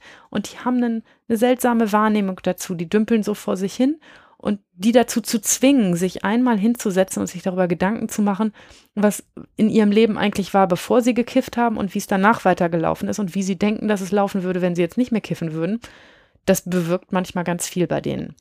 Auch das ist natürlich eine niederschwellige Sanktion, die machen wir nicht so bei den großen, schweren Straftaten. Ne? Aber ja, wenn da einer irgendwie mit 12 Gramm erwischt wird, dann ist das das Richtige. Ich habe ähm, mich jetzt spontan daran erinnert, äh, ich bin ein großer Fan dieser Auflage. Ich, ähm, ähm, ich habe ja, wie ich ganz am Anfang mal erzählt habe, auch noch ein, bin ich noch Mitglied in so einem Geschichten-Podcast. Ähm, ich finde Geschichten sowieso auch super. Also das, was deine Jugendlichen machen, ist ja eher auf so Besinnungsaufsätze oder so zu schreiben. Mhm. Aber ich weiß zum Beispiel von einem Projekt, wo ein Lehrer, glaube ich, das mit schwer erziehbaren Jugendlichen oder auch macht. Also dass, dass die, dass er denen, denen sagt, sie sollen das aufschreiben mhm. und sie sollen ähm, ihre Geschichte aufschreiben oder Geschichten, die darauf basieren. Und das, daraus hat er auch eine Art Methode entwickelt. Da gibt es auch ein Buch dazu. Ich tue das in die Show Notes. Das war das, als ich das letzte Mal recherchiert habe. Recherchiert habe, Entschuldigung, war das vergriffen. Ich fand das ein tolles Projekt und es gibt in Amerika ähnliche Vorbilder. Ähm, das ist eine Form von Selbstwirksamkeit und auch von ähm, von ja, Kreativität, die die Jugendlichen da erleben, die einigen offensichtlich wirklich helfen kann, wenn natürlich auch nicht allen. Aber ich finde das wirklich einen guten Ansatz. Mhm. Ja. Also ich, ich mache es total gerne. Ich bewahre die inzwischen auch auf. Also seit Anfang diesen Jahres sammle ich die, ähm, weil sich die Kollegen immer ein bisschen über mich lustig machen, dass ich schon wieder einen habe im Aufsatz schreiben lassen. Ähm, ja, das klingt so albern, ne? Also es klingt, als wäre das nix.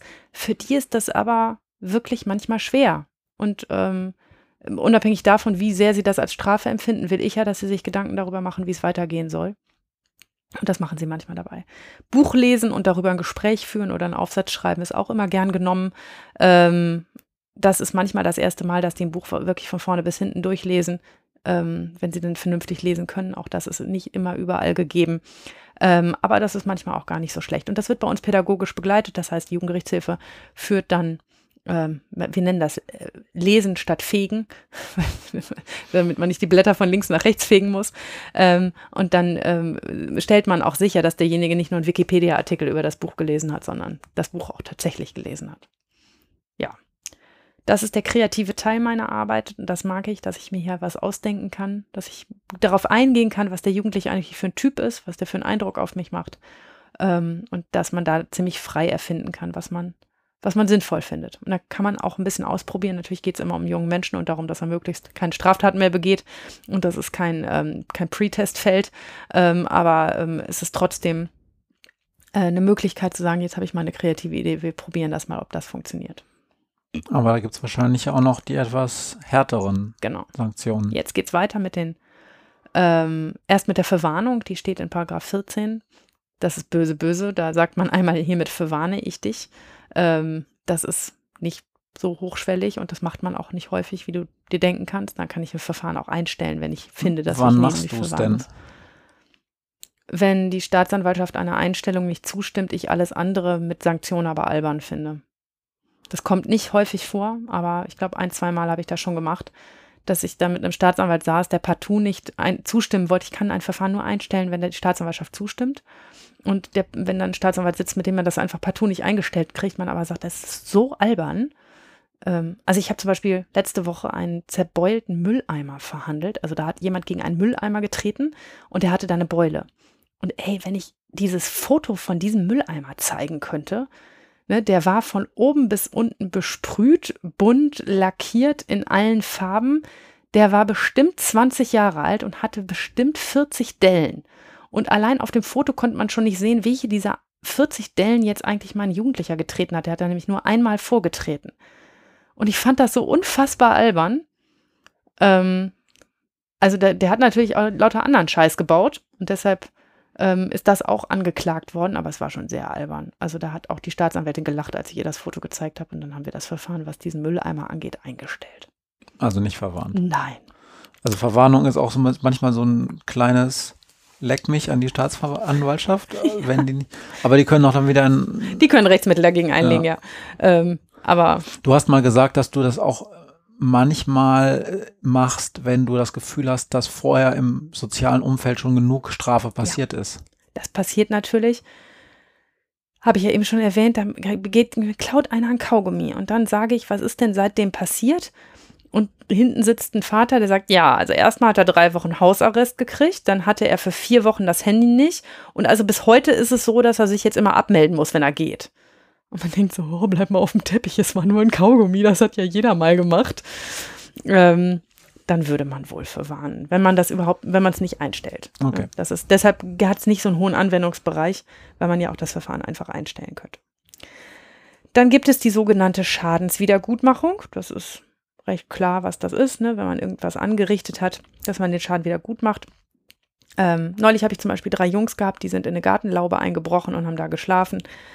Ähm, und die mussten hinter die Schäden an Tür und Fenster selber reparieren. Die, ich weiß ehrlich gesagt gar nicht, wie die Überwachung dieser Auflage gelaufen ist. Also ich habe dann gesagt, und wenn sie das nicht hinbringen, weil sie das selber nicht können, dann sollen sie halt einen Baumarktgutschein besorgen oder sonst irgendetwas machen. Ähm, eine meiner Lieblingsauflagen ist die Entschuldigung. Einen Entschuldigungsbrief zu schreiben. Ich liebe Entschuldigungsbriefe und persönliche Entschuldigungen. Auch darüber lachen meine Kollegen manchmal und wir müssen unbedingt einen Themenschwerpunkt dazu machen. Über deinen lachenden Kollegen? Nein, über die Entschuldigungsbriefe. Denn im Gegensatz zu den meisten von uns haben die Jugendlichen von ihren Eltern nicht gelernt, dass Probleme sich leichter lösen lassen, wenn man sich einfach mal entschuldigt, wenn man einen Fehler gemacht hat. Das kriegen die nicht mit.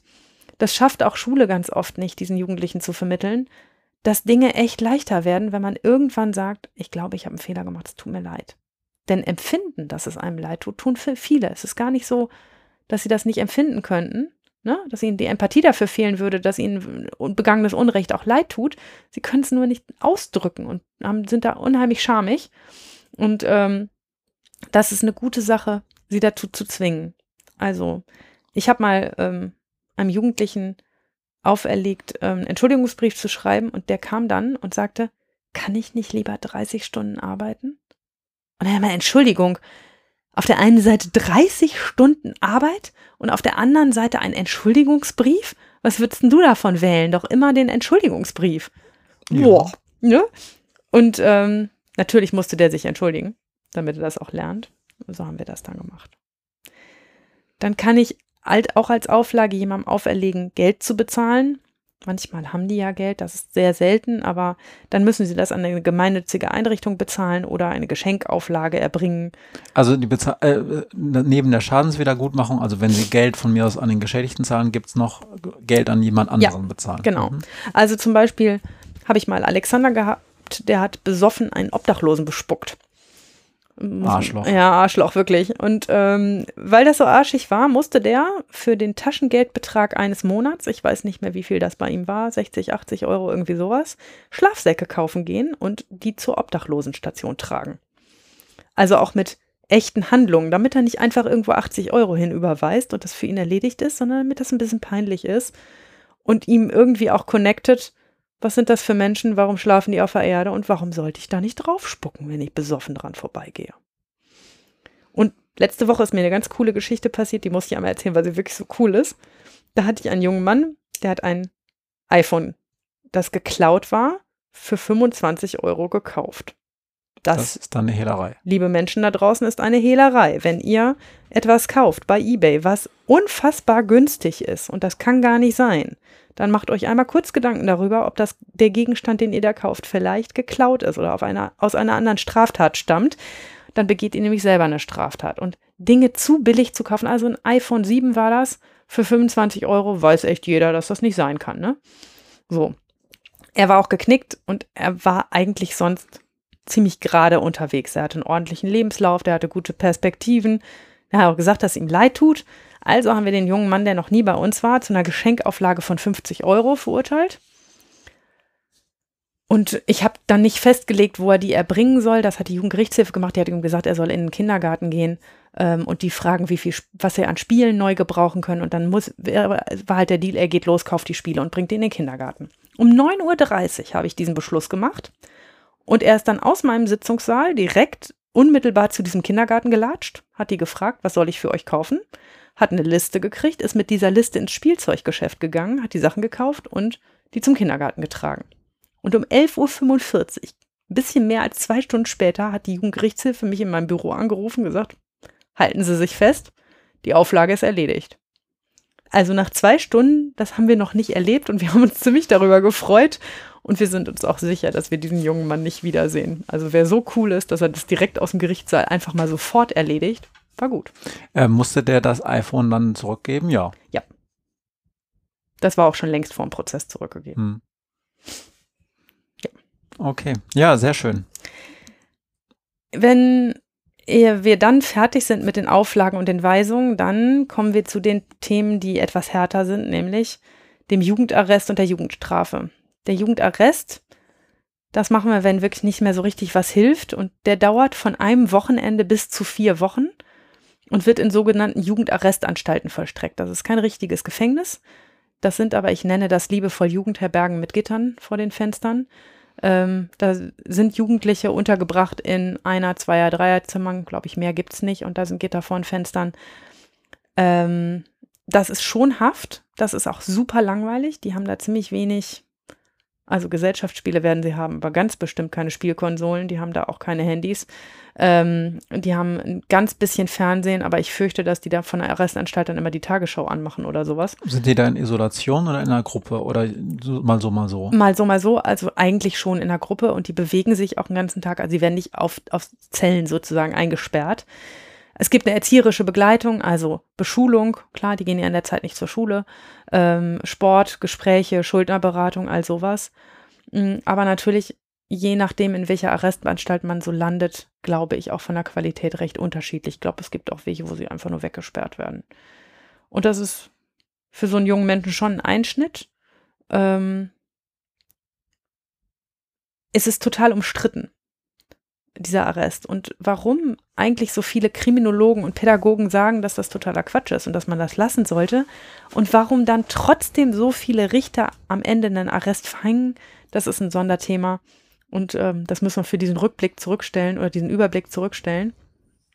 Ähm, aber darüber müssen wir uns irgendwann mal unterhalten, warum das eigentlich vielleicht die Praktiker so anders sehen als die Menschen, die da theoretischer drauf gucken. Ja. Es, Also- es gibt ja auch noch den, äh, die, äh, dieses relativ neue ähm, Instrument, beziehungsweise zumindest, äh, das, man nennt es jetzt so, diesen Warnschussarrest, Mhm. der da ja auch äh, ein bisschen en vogue war jetzt politisch vor ein paar Jahren, Genau. als der da ähm, eingeführt wurde. Genau. Der wird gleichzeitig mit einer Jugendstrafe verhängt, dass jemand dann für ein paar Wochen, zwei, drei Wochen, vier Wochen in den Arrest geht und schon mal die vergitterten Fenster gesehen hat, wenn er gleichzeitig eine Jugendstrafe kriegt, die zur Bewährung ausgesetzt wird.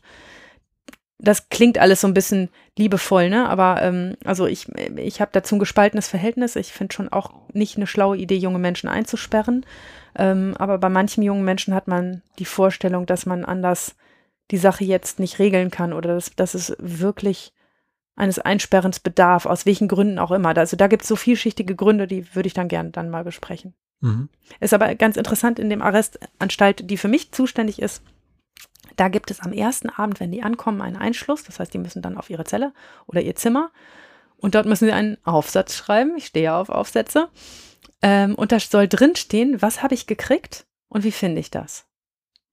Und das ist total interessant, wie die selber sich erstens, wie sie, wie sie verarbeiten, für was sie das eigentlich gekriegt haben und ob sie das gerecht finden oder nicht und wie sie sich fühlen, dass sie da im Arrest eingesperrt sind. Wieso kennst du diese? Ganz selten Texte? kriegen wir die mal in den, ähm, also wir, manchmal schicken die Arrestanstalten Berichte darüber, wie ähm, der Arrest ver, ähm, verlaufen ist. Und ähm, ganz selten gibt es da auch Bemerkungen zu diesem Dings. Also wenn einer zum Beispiel überhaupt nicht gecheckt hat, für was er das jetzt eigentlich gekriegt hat, dann würde das da wohl drin stehen. Ne? Also wie soll denn ein Kontext hergestellt werden zu einem Lernerfolg? Ähm, das mache ich mal besser nicht, weil als ich das das letzte Mal gemacht habe, habe ich einen Arrest gekriegt. Wenn er sich schon nicht mehr während er im Arrest sitzt, daran erinnert, für was er das jetzt eigentlich gekriegt hat, das wäre doof. Mhm. Das sollte möglichst so nicht laufen. Na gut, und das letzte, was wir haben, ist die Jugendstrafe. Die kann zwischen sechs Monaten bis fünf Jahre beziehungsweise zehn Jahre dauern. Und die ist echt Ultima Ratio, wenn mir nichts anderes mehr einfällt. Ich darf die nur verhängen, wenn eine besondere Schwere der Schuld vorliegt, also bei einer besonders schweren Straftat. Und wenn, oder wenn schädliche Neigungen vorliegen, das ist ein hässlicher Nazi-Begriff, der aber immer noch so im JGG drinsteht. Und das heißt, wenn ich. Äh, Entschuldigung, äh, also das ist jetzt keine Wertung Nazi-Begriff, sondern den haben wirklich die Nazis ja, eingeführt. Ja, ja. Okay. Ähm, das heißt aber, ich erwarte auch weiter erhebliche Straftaten. Ähm, das, das versteht man unter diesen sogenannten schädlichen Neigungen. Und wir machen das nicht oft. Und warum das so ist, dass wir das nicht oft machen, dass das wirklich Ultima Ratio ist, ich glaube, das besprechen wir gleich in unserem zweiten Themenschwerpunkt. Ja, ähm, was da jetzt noch vielleicht nochmal wichtig ist, ist, äh, du hast es eben schon angedeutet, die Jugendstrafe wird ja in aller Regel beim ersten Mal ähm, auf Bewährung ausgesetzt. Also mhm. so ziemlich niemand kommt, wenn er es nicht wirklich richtig schlimm Scheiß gebaut hat, ansatzlos sofort in eine Jugendstrafe ohne Bewährung. Ja, also bei schlimmen Straftaten schon, aber ne? klar, aber aber, ähm, aber bei mir recht selten, ja. Erklär ganz kurz, was das Problem an dieser Jugendstrafe auf Bewährung ist vom und warum der Warnschussarrest deshalb auch bei einigen Juristen hm. für naja, wichtig gehalten wird, sage ich mal also so. Also ein Jugendlicher begeht jetzt schön einen Raubüberfall auf eine Tankstelle gemeinsam mit zwei Kumpels. Die sind maskiert und haben eine Schreckschusspistole dabei. Und dann haben sie das Glück, dass sie ähm, an eine Situation geraten oder sich im Nachhinein so gut benommen haben, den Schaden wieder gut gemacht haben, dass so ein Richter sagt, na gut, dafür kriegt ihr jetzt zwei Jahre auf Bewährung. Dann passiert ja erstmal gar nichts. Also da müssen sie nicht von ins Gefängnis. Dann gibt es Bewährungsauflagen, das sind manchmal Arbeitsstunden, manchmal Geld bezahlen, manchmal irgendwas anderes. Aber es passiert relativ wenig. Sie marschieren quasi als freie Menschen aus diesem richtig. Gerichtssaal raus. Und ähm, das Gefühl, ist gar nichts passiert, das ist, ähm, das ist verheerend. Und wenn es Gericht und Bewährungshilfe nicht gelingt, denen klarzumachen, ey, das ist kein Freispruch, das ist wirklich eine schwere Verurteilung, die du da gerade bekommen hast. Und wenn jetzt noch irgendein Fatz passiert, dann sitzt du für zwei Jahre im Gefängnis. Das kommt in den Köpfen von Jugendlichen nur sehr langsam an und ist sehr schwierig zu vermitteln. Und deshalb sind Bewährungsstrafen immer ein bisschen schwierig, weil ähm, wir machen auch extra Bewährungsbelehrungstermine. Das heißt, nach dem Verhängen einer Jugendstrafe auf Bewährung gibt es drei, vier, fünf, sechs Wochen später bei mir im Büro nochmal ein Gespräch mit mir, in dem ich nochmal sage, ich habe dich übrigens zu einer Bewährung verurteilt. Das bedeutet übrigens, und wehe, du machst nochmal was. Ja. Ja. Und ähm, du musst jetzt nochmal ganz kurz erklären, weil ich habe das früher nie verstanden. Dann wird gesagt, zwei Jahre auf Bewährung. Da mhm. habe ich immer gedacht, okay, der wird jetzt jemand nicht ins Gefängnis mhm. gesteckt und kommt auch zwei Jahre ins Gefängnis, wenn er nochmal was Schlimmes macht. Mhm. Und er muss sich jetzt sicherlich auch zwei Jahre lang bewähren. Also genau die Zeit, Nein. die er ins Gefängnis müsste, müsste er sich müsste auch bewähren. Ein, und das ist falsch. Das ist falsch. Es gibt eine Strafzeit, das ist die zwei Jahre. Mhm. Und es gibt eine Bewährungszeit für die, die Zeit, für, Raum, für den er sich bewähren muss. Und der ist meistens zwei oder drei Jahre lang. Das, genau, das heißt nämlich, dass er möglicherweise auch nach drei, zweieinhalb Jahren noch was falsch machen kann, wofür er dann zwei Jahre ins Richtig. Gefängnis kommt, plus das, was er genau. für, die für die Straftat noch oben drauf kriegt, genau. die also er als letztes begangen die hat. Die Bewährungszeit ist die Zeit, in der wir jemandem auf die Finger gucken und überwachen, dass er keine weiteren Straftaten begeht. Die kann auch drei Jahre sein, die kann auch mal vier Jahre sein. Mhm. Und ähm, die Strafzeit ist die, die derjenige dann einfährt, wenn man die Bewährung widerruft und es keine Bewährung mehr gibt. Ja. Viele, viele Sanktionen. Ja, ganz viele Möglichkeiten. Ja. Dann ähm, habe ich keine weiteren Fragen mehr, Euer Ehren, und wir kommen direkt zu den zwei Fragen. Mhm. Du stellst Hast mir ja doch dein. Noch Fragen. Ja, ja du äh, stellst mir deine Frage, damit du dann ein bisschen Pause machen kannst. Frage an Matthias. Als du klein warst, haben deine Eltern dich doch bestimmt bestraft. Kannst du dich an irgendwas erinnern, wo du gedacht hast, was soll das denn jetzt bringen? Oder andersrum, oh, das war jetzt blöd, das mache ich lieber nicht nochmal. Hm. Hm. Schwierig. Ähm, ich bin so ein gepudertes Arztsöhnchen. Nö. Ich habe immer genau die richtige Strafe gekriegt.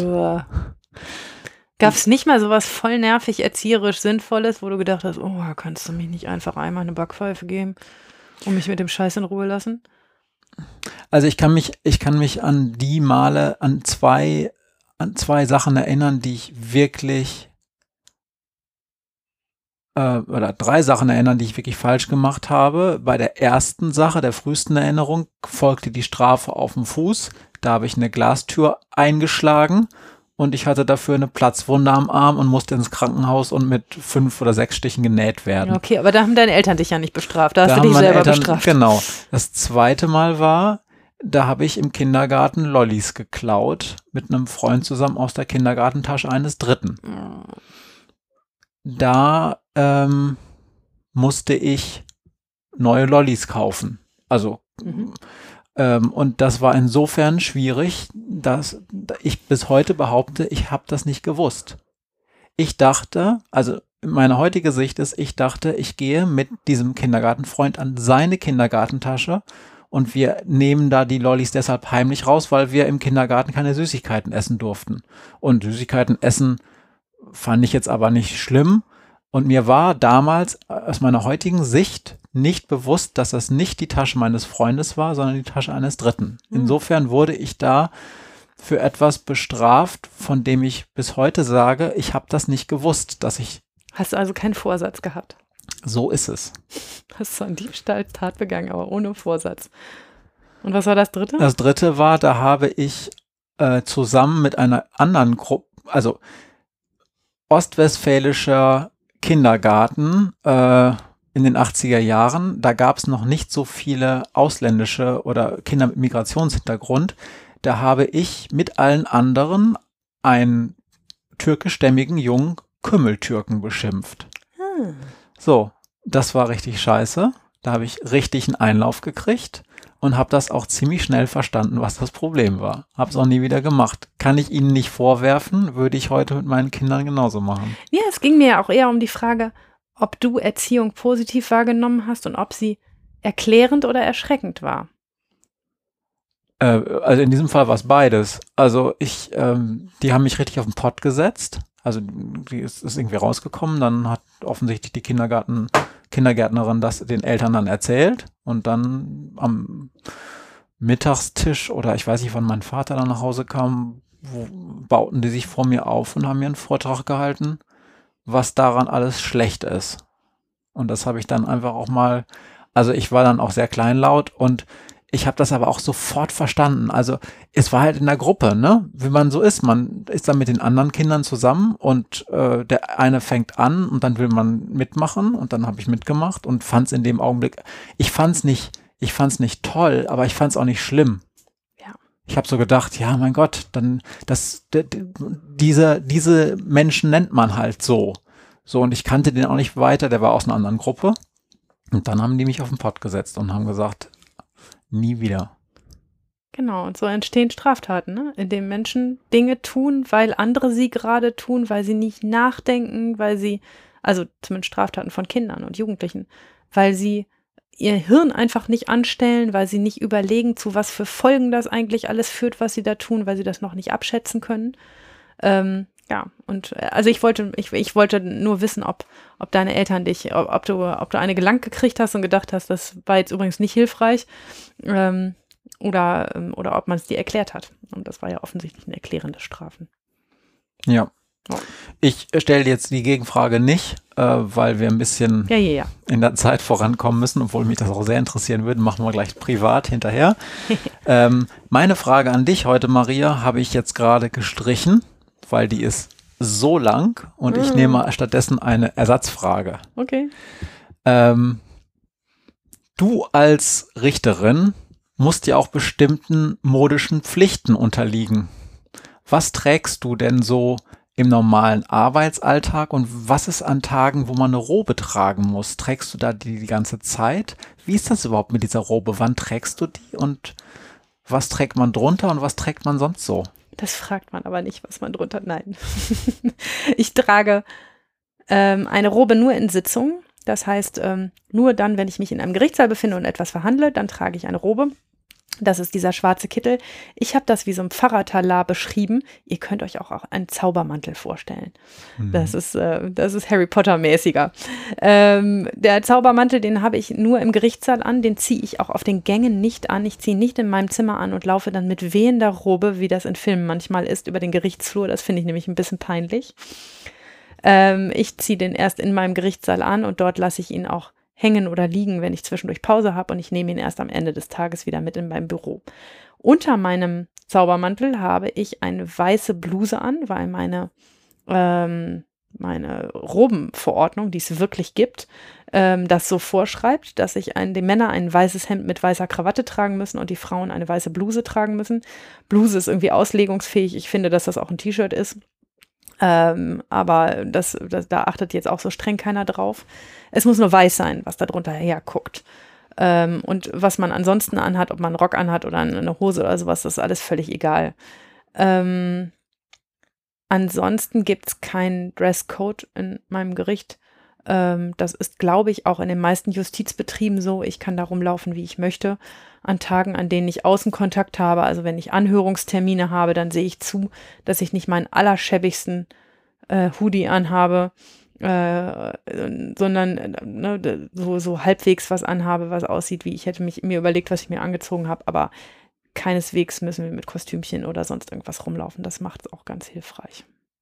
Ähm, diese Robenordnung, erzähl doch mal ein bisschen mehr darüber, das interessiert mich jetzt. Die Robenordnung ist scheiße.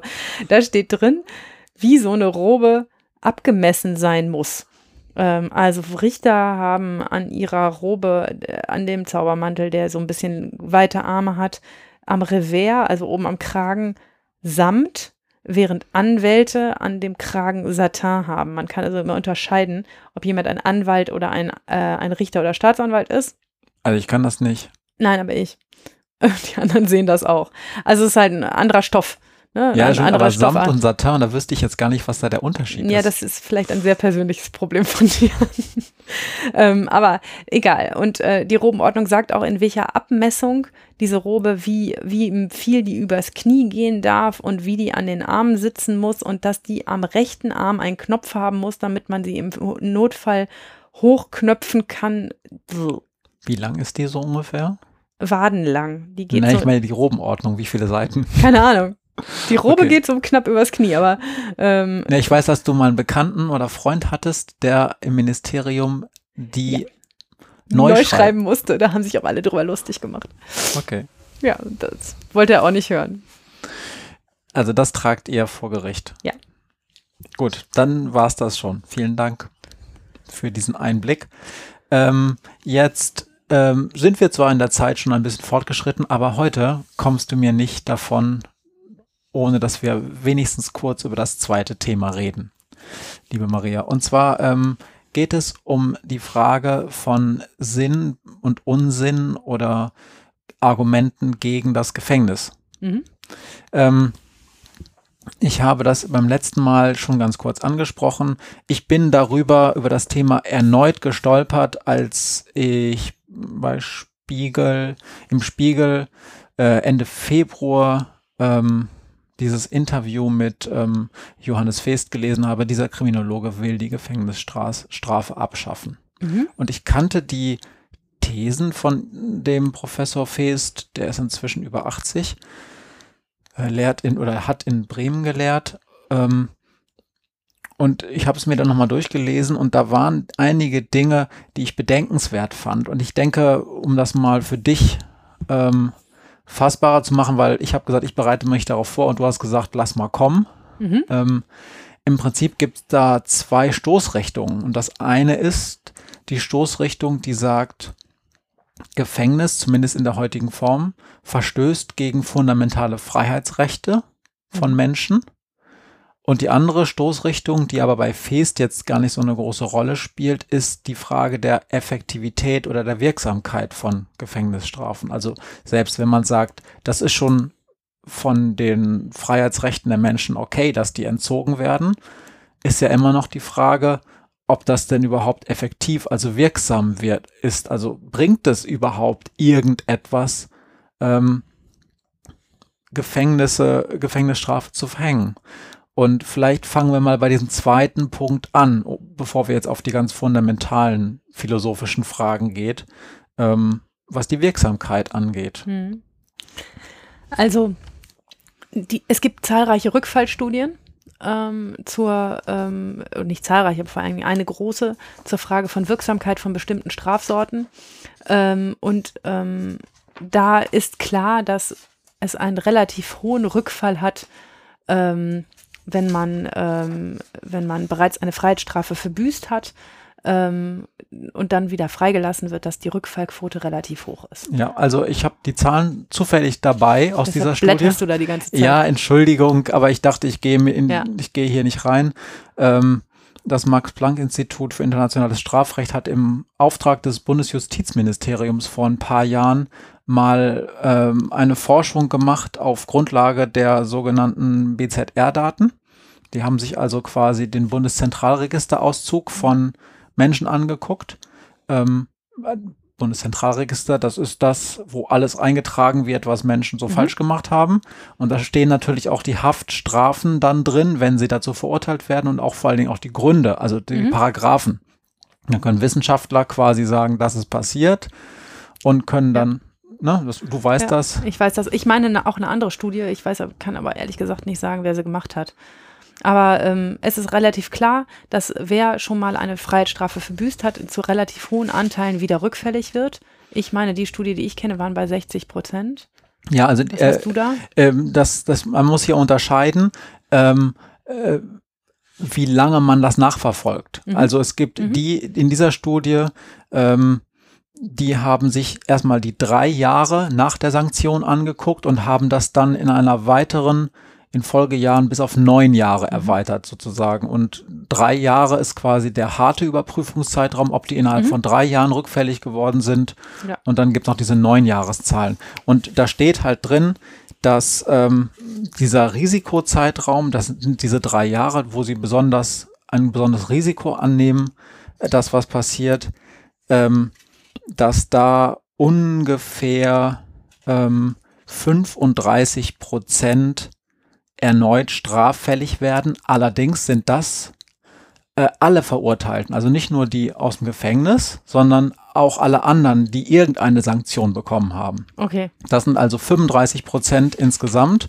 Und dann kann man sich halt angucken, wie ist denn das eigentlich bei den Leuten, die eine Gefängnisstrafe ja. bekommen haben.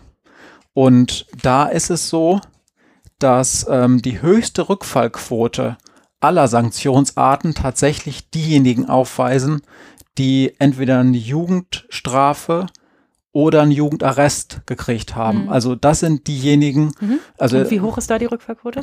64 Prozent. Ja, genau, das waren die 60 Prozent, die ich im Kopf hatte.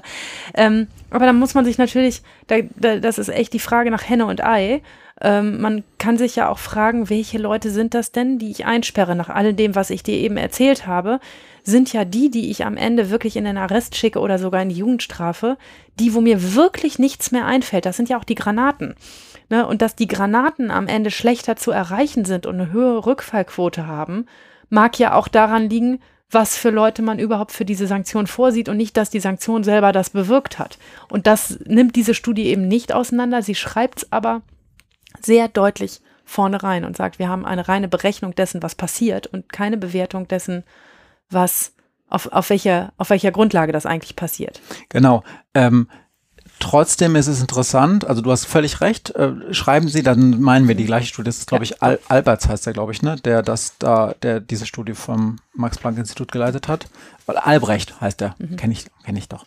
Und ähm, Sie schreiben aber vorher, dass halt Alter für die Rückfallhäufigkeit erwartungsgemäß auch von sehr großer Bedeutung ist und dass Jugendliche, wie wir ja alle wissen, eh häufiger rückfällig werden. Mhm. Was im Unterschied zu Erwachsenen aber auch heißt, hm, wenn Jugendliche aber sozusagen von Natur aus, auch wieder mit Fingern Anstrich, äh, Anführungsstriche, wenn Jugendliche eh ein Risiko haben, doch mal wieder Scheiße zu bauen, dann gilt das natürlich genauso auch für Leute, die im Gefängnis sitzen. Also bringt möglicherweise die Jugendstrafe im Gefängnis wenig. Naja gut, also weshalb ich Arreste und Jugendstrafen wenig verhänge, Arreste schon häufiger, aber Jugendstrafen sehr wenig. Haft arbeitet mit Abschreckung. Und Abschreckung heißt nichts anderes als Angst.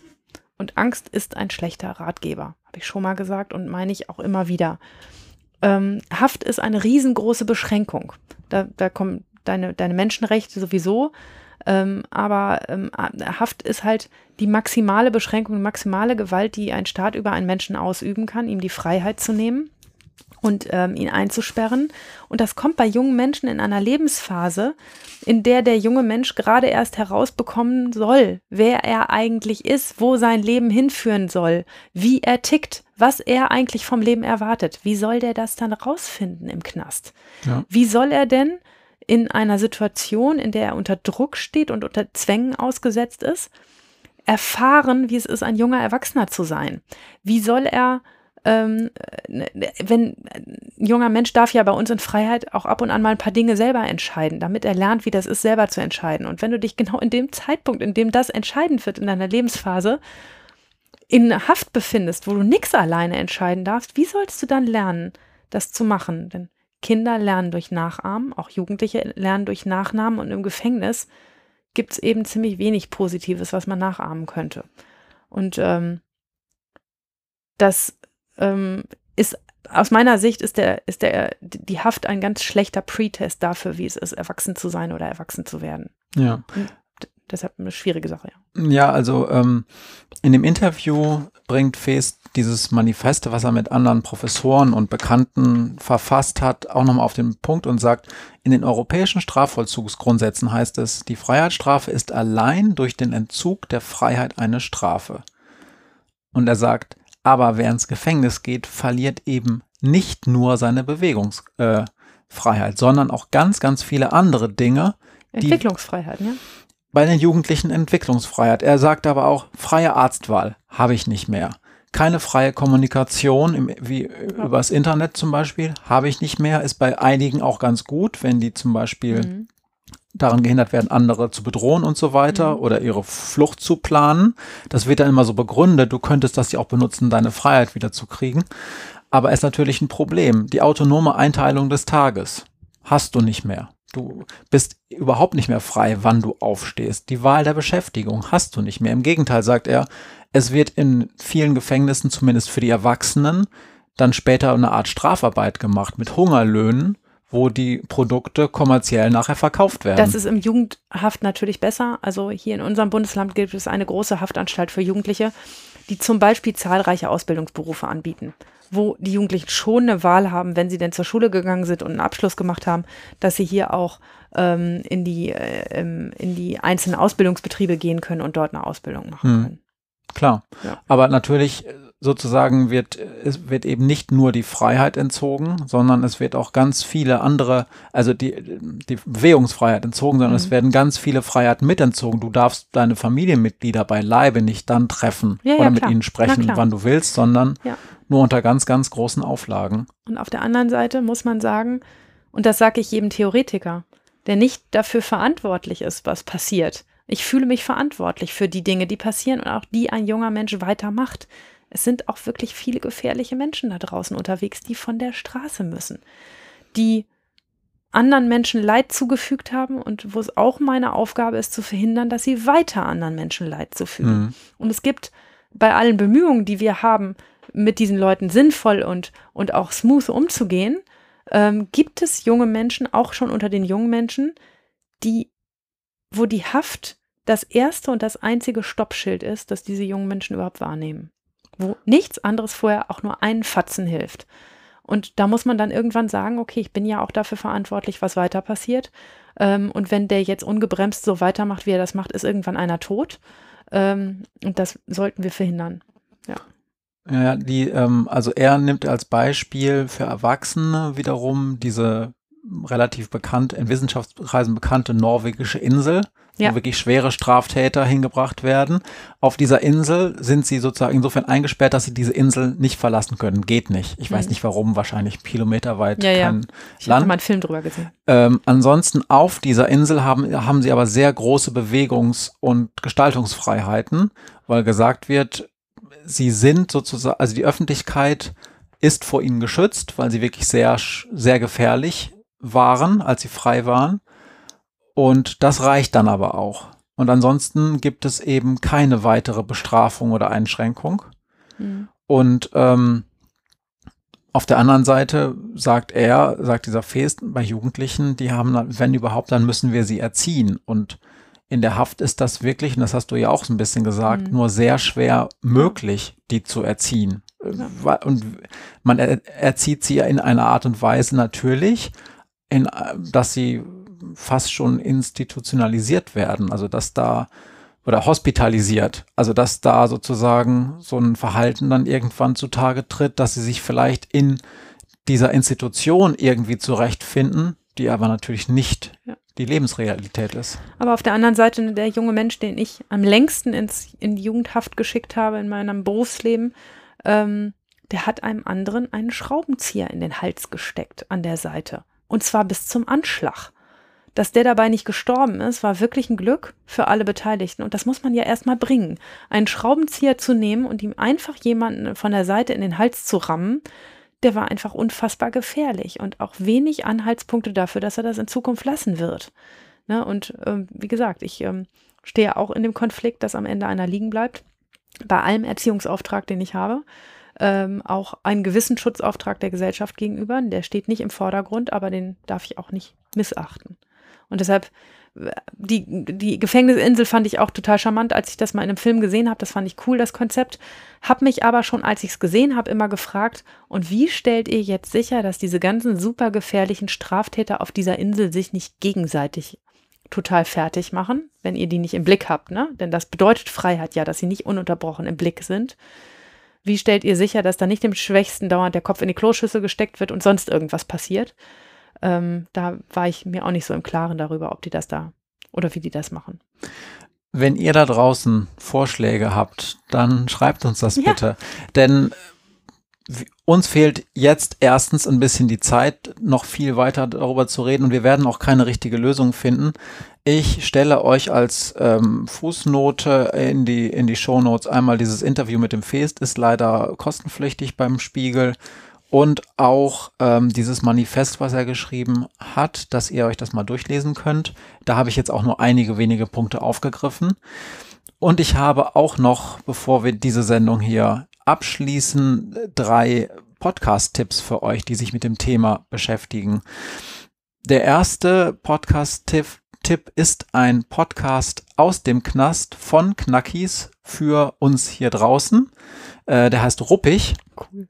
Leider äh, gibt es davon nur zwei Folgen bisher. Ähm, der wird produziert von Streif, Stra, äh, äh, Insassen der JVA Neuropin Vulko von erwachsenen Männern. Also das sind keine Jugendlichen, aber die sind auch so junge Familienväter, mhm. Alter ungefähr unglaublich interessant. Ähm, ich weiß nicht, warum es das nicht mehr gibt. Also ich habe so ein bisschen rausgehört, dass es halt schwierig ist, weil natürlich die sitzen alle nicht viele Jahre lang. Dann hat sich gerade ein Team gebildet. Dann hat man mit Hilfe von Medienpädagogen von außen äh, so ein Ding produziert. Dann gehen welche raus, die sich mit der Technik ausgekannt haben. Mhm.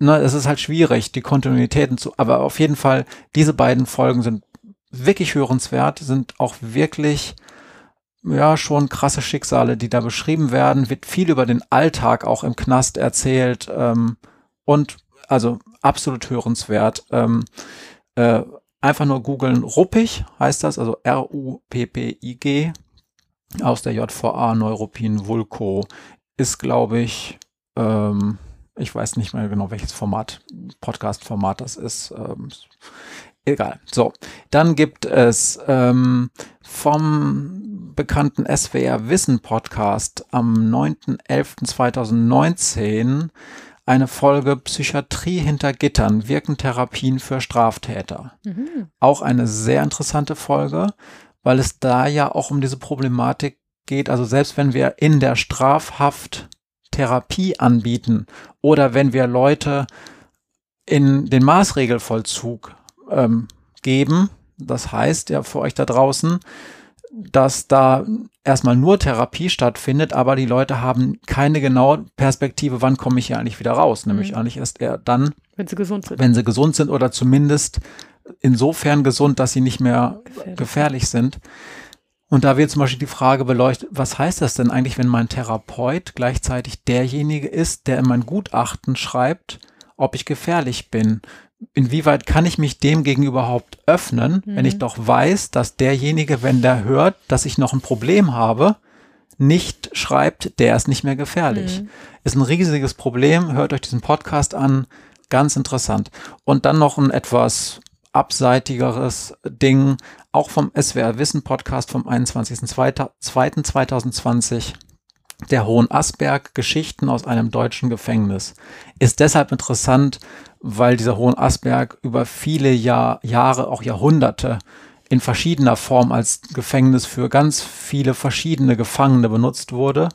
Auch vor allem politische Gefangene. Da wurden früher die revolutionären freiheitlichen Deutschen, die den, den Staat Deutschland wollten, äh, gefangen. Dann später wurde da auch der Vater vom jetzigen, glaube ich, Tübinger Oberbürgermeister als linker äh, Aufwiegler eingesperrt. Ist eine interessante Sendung über die Geschichte eines Gefängnisses. Cool. So viel dazu. Machen wir den Sack zu oder möchtest du uns noch was erzählen? Nein. Ich wollte ganz kurz sagen, was machen wir beim nächsten Mal? Ich habe mich ja heute lange an der Entschuldigung äh, aufgehalten und euch erzählt, ähm, dass ich das total gerne habe als Auflage. Ich möchte gerne das das nächste Mal ausführen, warum mir das so wichtig ist, sich zu entschuldigen und was an Entschuldigungen eigentlich ähm, so der Drive ist, wann ich sie verhänge und was ich mit Entschuldigungen in meinem Gerichtssaal schon für bunte Geschichten erlebt habe. Dann freuen wir uns auf das nächste Mal. Vielleicht machen wir es ja ein bisschen früher als die letzten Folgen, weil ja ganz viele Leute da draußen wahrscheinlich jetzt zu Hause sitzen und sich nicht mehr viel bewegen können die nächsten Wochen und vielleicht neues Futter für ihren Podcatcher brauchen. Mal sehen. Ich danke dir für dieses Gespräch, Maria. Bis zum Dito, nächsten danke. Mal. Bis dann. Tschüss. Tschüss. They say I got to learn, but nobody's here to teach me. If they can't understand it, how can they reach me? I guess they can't, I guess they won't, I guess they front. That's why I know my life is out of luck, fool.